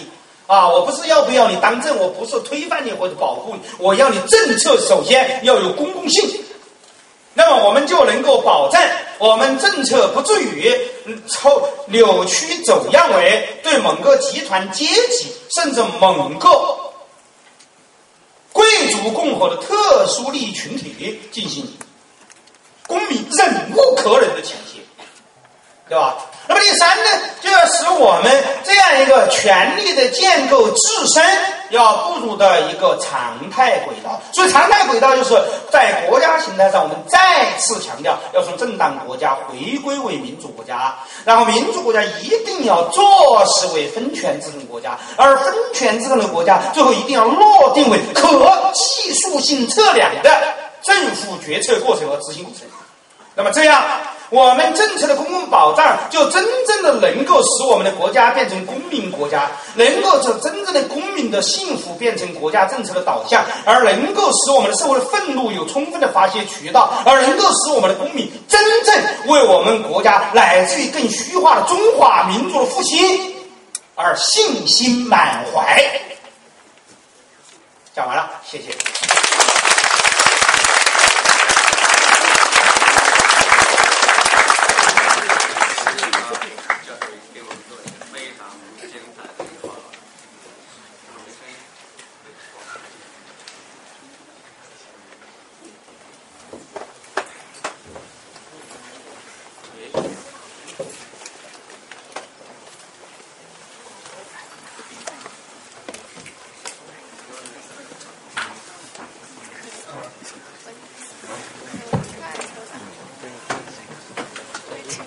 呃，刚才林教授讲，呃，报告我们都听到了，非常的精彩啊，非常的这个呃，应该说既有呃理论深度，呃，同时呢语言呢又非常的哈风趣，呃，当然这里边儿就说牵扯非常呃很多很很很多的哈重大的问题呢，给我们很多的哈这个有益的这个启发吧。我们都生活在这么一个制度当中，生活在这个社会当中，我们平时呢也感受到很多很多的问题。刚才任教授讲到了。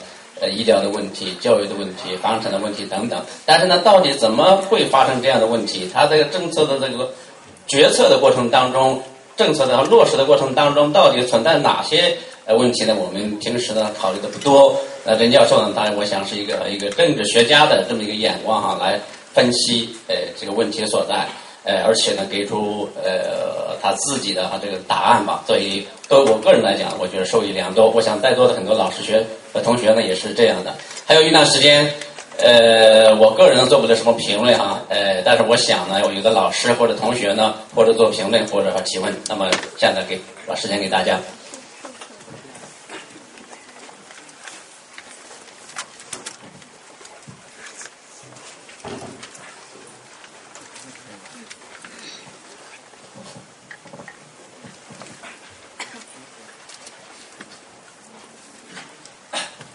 任教授你好，我刚才就听到老师说了一个，就是我们中国是要走向一个宪政民主的一个正常国家。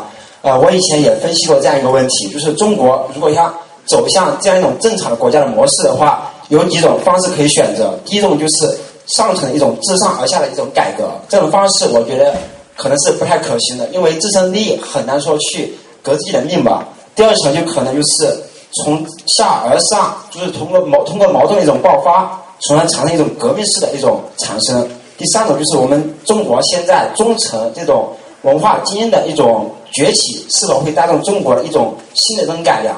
然后就想问一下，就是这三种模式，中国极有可能是哪一种模式会发生？这种革命的方式，呃，或者说这种发生过程中，中国走向这种民主国家会付出一个什么样的代价？而这种代价，我们是不是可以避免？再就是我们中国现在这种政治改良，与我们中国传统的这种。儒家也好，道家也好，还或者是其他的这种政治文明也好，有没有一种继承性或者是借鉴性？谢谢老师。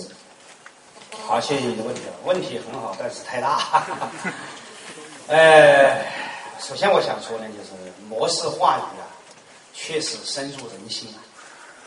啊，但是我是拒绝模式化语啊，因为对于我们这么大一个国家的变革来讲，没有什么模式可言，包括中国现在也没有中国模式。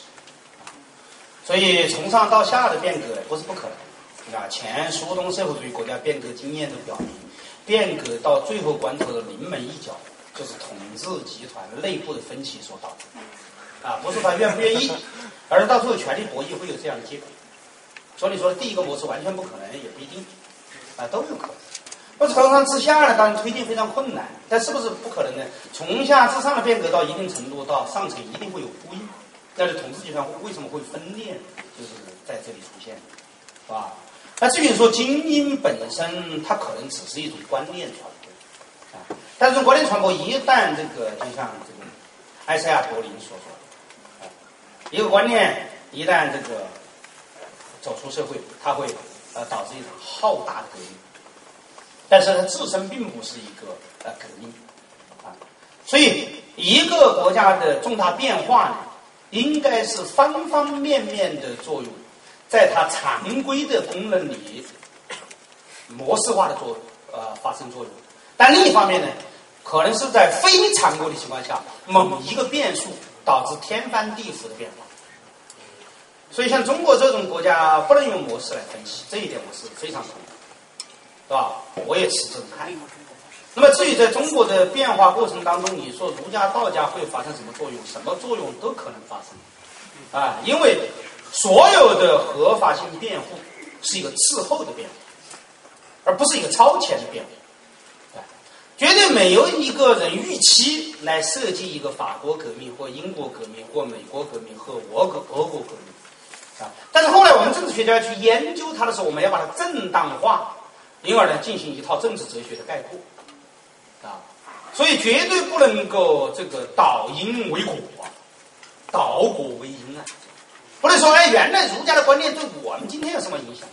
影响是有，没有决定性作用。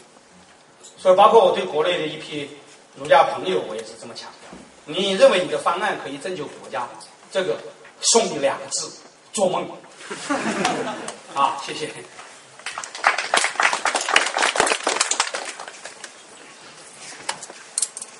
呃，老师，我想问一下，那个想对，嗯，您问一下您对那个现在人大正在进行的如火如荼的那个选个代表这个一个就是学生选选上人大代表的一个一个评，所以这个这个这个行动做一个评价。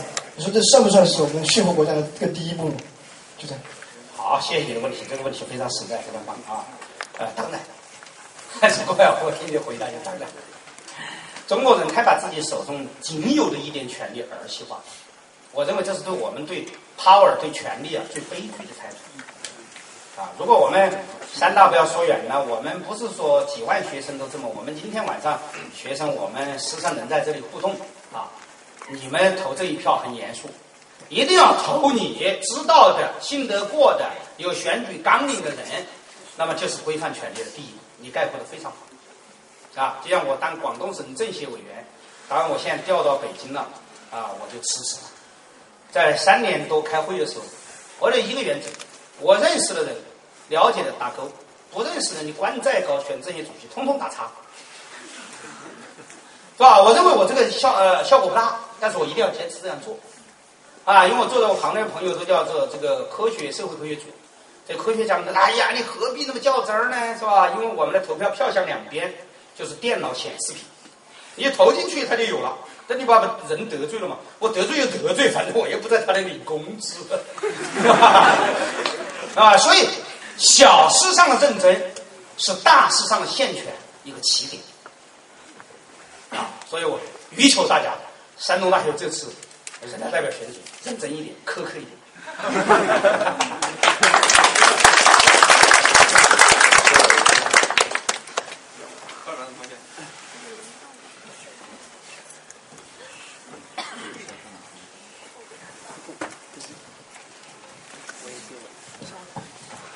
教授你好，我提两个问题。第一个就是在平民共和中，作为现在执政党的共产党，他的权力界限在哪儿？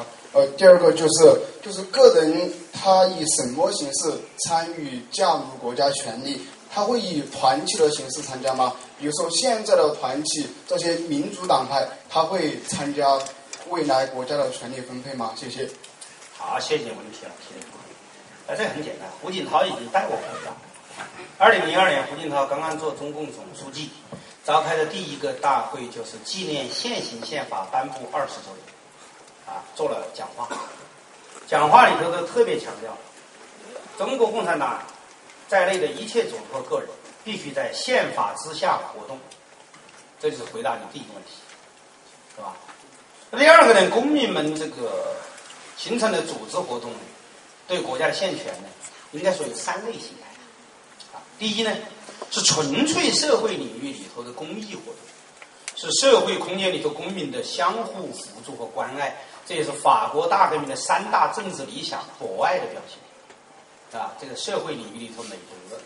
那么第二呢，是社会领域里头的利益组织，所以我从来不去吃什么利益集团参政议政，啊，但是利益集团有一个制度的博弈平台，是吧？你们搞搞了之后狗咬狗，大家说哎，你规矩不好，我们立规矩。啊，那就来了，啊，那么第三呢，就是你提到的政党组织。当然，目前的政党组织呢，严格说来，不一定是这个有效的政党组织。说的不好听一点，我对我们的八大民主党派一个概括，叫做共产党统战部领导下的兴趣活动小组。但是呢，就像我刚才说，对这个人大代表的选举，不要仅仅说选出来没用，我们就跟他一样儿戏，我就投希特勒，投周恩来。那就是你彻底放弃权利，因为我们要努力去把现在还不是正式政党的八大民主党派，或带有政党萌芽的，或政党意图的那些社会组织，让它的未来可能转换成具有更强政治性导向的组织，这样他们约束权力的可能性啊，变得在权力范围内就更大，是吧？所以在社会纯粹自身的领域里头，社会和国家的相关领域里头，和国家领域里头。我们的参政议政途径实际上是非常之多，是吧？但是有一点，就像我最后强调的，一定不是一个 right 对 right，大家互相开战，那永远我们都放纵权力，中国人永远都爱放纵 power，啊，权力对权力开战，是吧？民众对民众开战，有了这样的转移，我相信。中国未来我还是审慎乐观的，当然你要说付出代价是什么呢？代价当然可能很大，也可能很小，我们都期待很小的代价，但避免代价绝不可。因为这么重大的变化，所以跟朋友一起议论的时候，朋友也都骂我啊，说你这个人心很坏啊，为什么呢？呃，因为中国人都受道德理念的鼓舞啊，不愿意付出任何代价啊。至于一旦要混乱，我们宁肯接受专断。我说不行，对中国今天的变革来说，最大的代价就是北洋军阀，叫各省专制。对吧？如果你没这样的心理准备，没这样的研究，你怎么避免？而且市场这种也是可能性之一。那么一旦有落到这样的地步来讲啊，北洋军阀 GDP 增长和 GDP 占有率是晚清以后最高的。然后我们人民共和国从百分之五点几追到掉到百分之一点八，去年终于又涨到百分之九点三。而晚清 GDP 占世界 GDP 的总量是百分之三十三，北洋军阀是好像是百分之十六还是多少？对吧？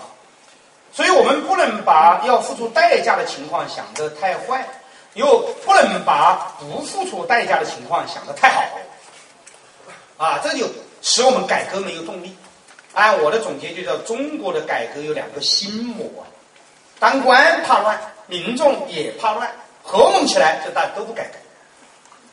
因此，首先要解除这两个心魔。有什么怕乱的呢？乱人民就不吃饭了，就没规则了。是吧？你要军阀治理国家治理好的时候那不得了。虽然我们山西啊传韩复渠的笑话很多，哎，但它也算是不错的，对吧？现在重平军阀统治时期啊，军阀起码政治伦理是有问题，因为他不讲自己政治伦理、政治权利来源，但军阀的社会伦理一般还是可以，是吧？啊，不至于太乱来。里面有一点的各省军阀的心血。这里各省现在地方父母官，可能还得自叹弗如啊，是吧？所以在这一个意义上来说，代价当然我们是尽量避免付出太大代价。我们这个国家实在是，哎呀，太艰辛了，现代路走的太艰辛了啊！当我们今天在赞叹我们的改革开放已经三十三年的时候，千万不要搞忘了，日本花了两个二十五年，两次崛起为世界强国。因此，我们这个成就跟日本比起来不算什么，不要太自满。啊，革命尚未成功，同志仍需努力啊，就是这个意思。谢谢。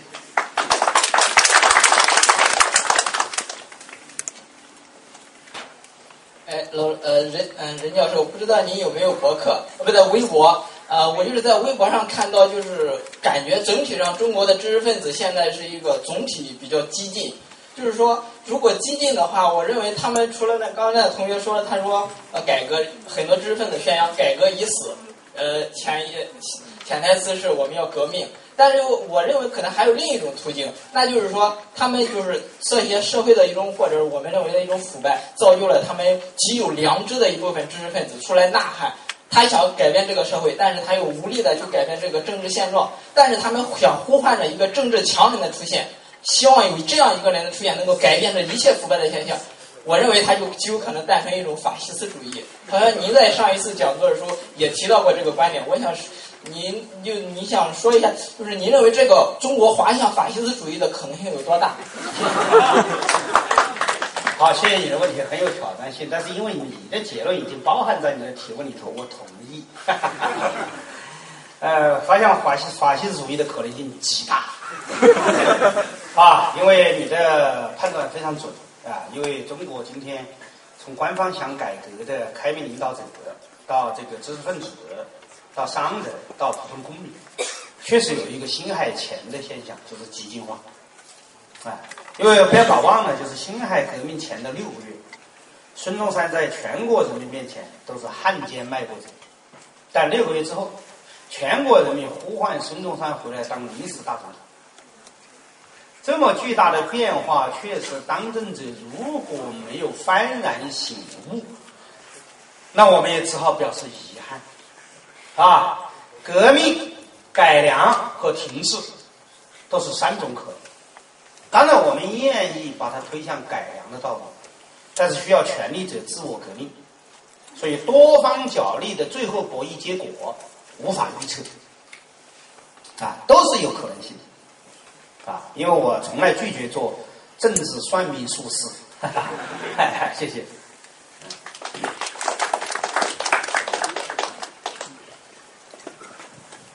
呃，任教授你好，我非常崇拜你。谢谢，拜托了。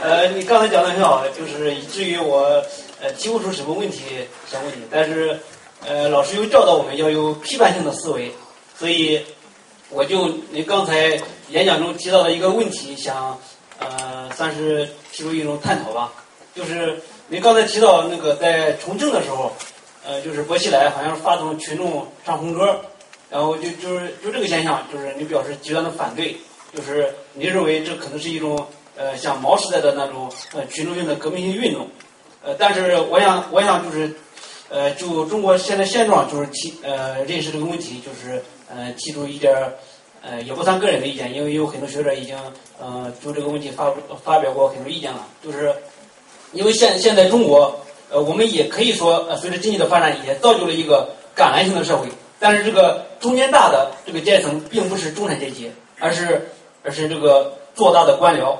所以，呃，因为官僚做大，所以就导致了上面的改革，呃，就是有好有形成共识性的改革，就是不能，呃，不能通过政策实施到下面。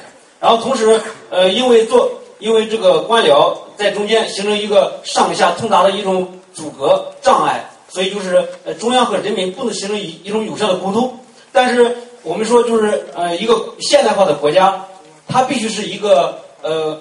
它的政治过程必须是一个公开的，必须是一个公民有公民有有效参与的呃一个过程，呃，再一个是呃就是就现在来说，就是我们的公民，我们说现在人民也不能说公民，因为没有权利，呃，我说权利是 rights，呃，所以呃目前来说，因为没有有效的途径，而且国家或者党也禁止公民呃参加这个政治过程，所以。呃，我就想，这个重庆的唱红歌这种群众性运动，是不是呃唯一有效的群众参与政治过程的一一种形式？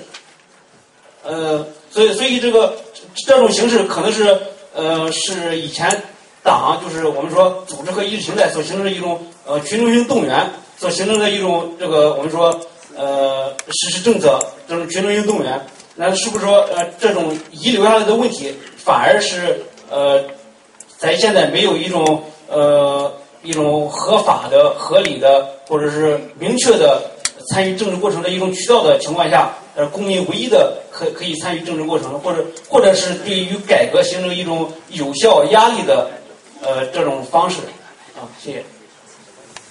好，谢谢你。虽然你是评论，但实际上你提出了问题啊，你的评论比较有意思。呃，当然我的回我的回答是否定的。啊，因为他参加了什么政治过程，是吧？你提不出来。啊，唱红歌就唱了，傻傻的回家休息。说参加了啥政治过程？又没参加重庆党代会，又没参加重庆人大，更没参加重庆市政府决策过程，是吧？我现在恰恰是想通过这样的办法缓解社会紧张和矛盾。但是，党内对他的一种评价啊，只是一种。就实际上，他在导向革命化的社会氛围，就更危险，是吧？他不是缓解了执政党和人民的矛盾，反而大家一记起来，哎呦，你们这个贪污腐败，我不是起来要革你的命吗？是吧？那不更麻烦了吗？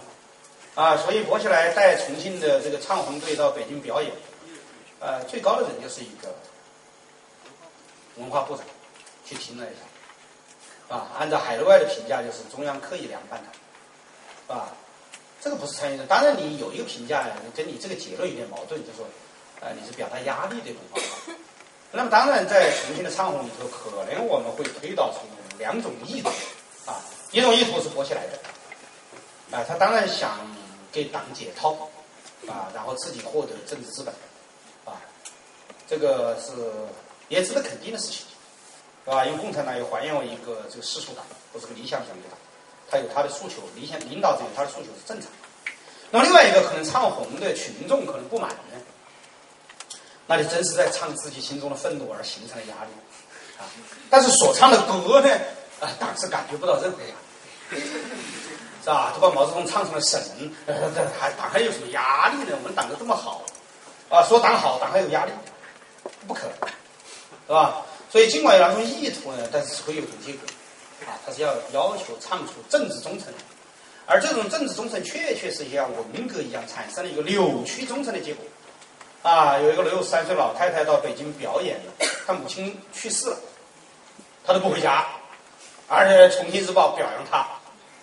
这个东西又是把共产党恢复了人性，又回到了当年非人性的时代，是吧？你难道你唱了两首歌，你你就把党唱伟大了？你妈都不要了，是吧？这个就太过分了嘛，是吧？所以在这一点上，呃，不见得携带有你所认为的这个压力的信息，是吧？但是呢，对他还需要观察，啊，我们也不否定，要保证政治正确。谢谢。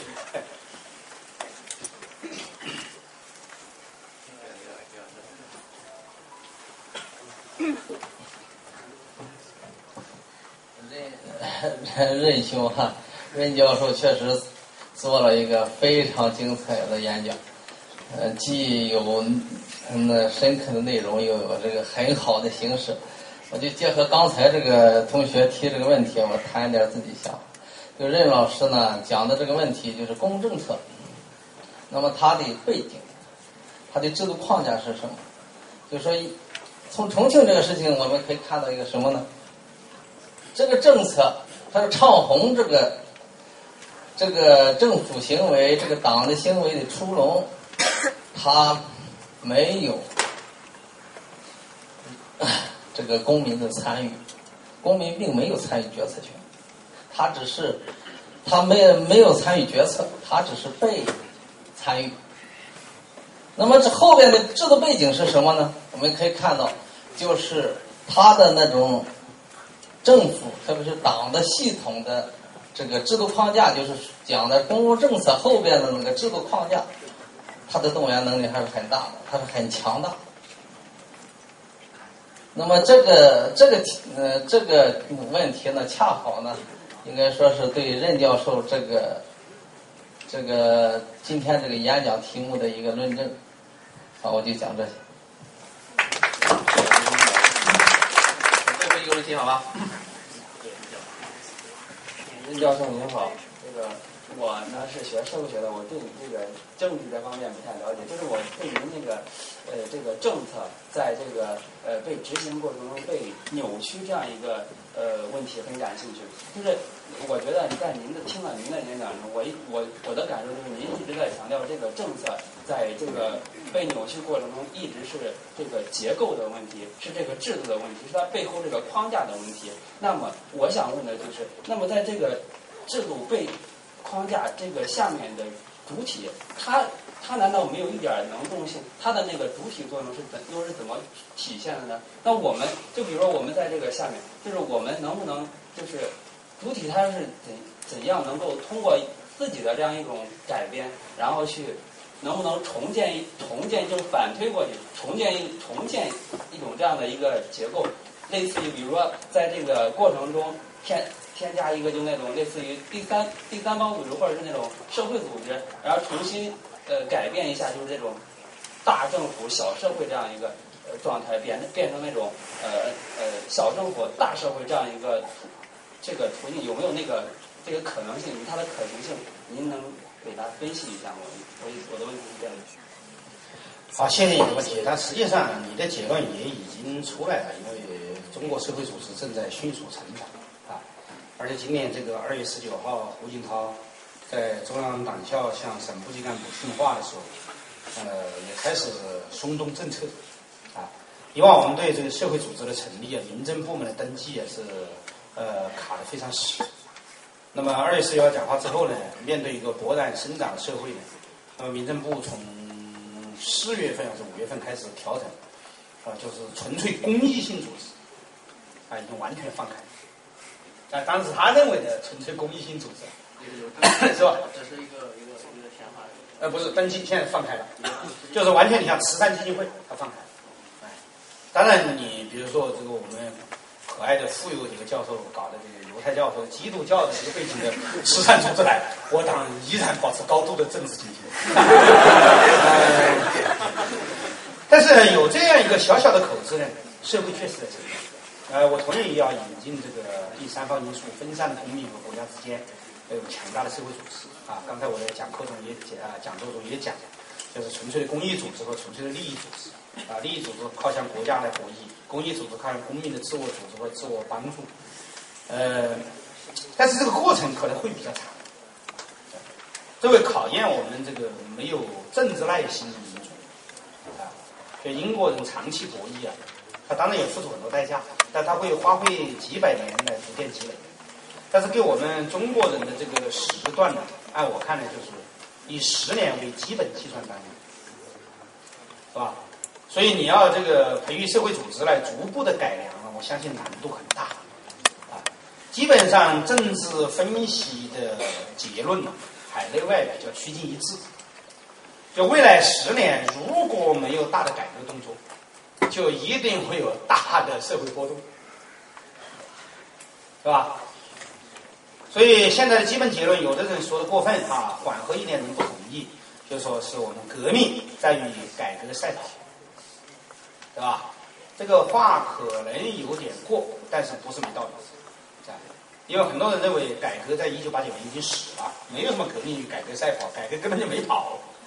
对吧？所以就是在积累革命因素，但是我宁愿相信有一个改革和革命在赛跑，因为这样的话就给我们建设一个比较稳定繁荣的国家提供一个时间缓冲，否则我们的结论就会太悲观，啊，我们还是不愿意太悲观，啊，我的一个最简单的自私的一个解释就是，当我三十年前大学毕业的时候。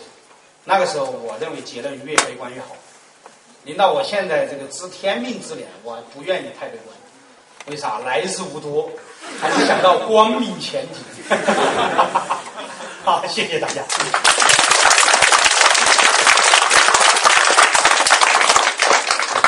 很多同学还有问题，我们也真是希望人家说哈再继续讲下去，但是呢，时间已经超过九点，这个没有不散的宴席，是吧？所以我们也只好呢，呃，这个讲堂到此结束。那我们呢，再次以热烈掌声向任教授表示衷心的感谢。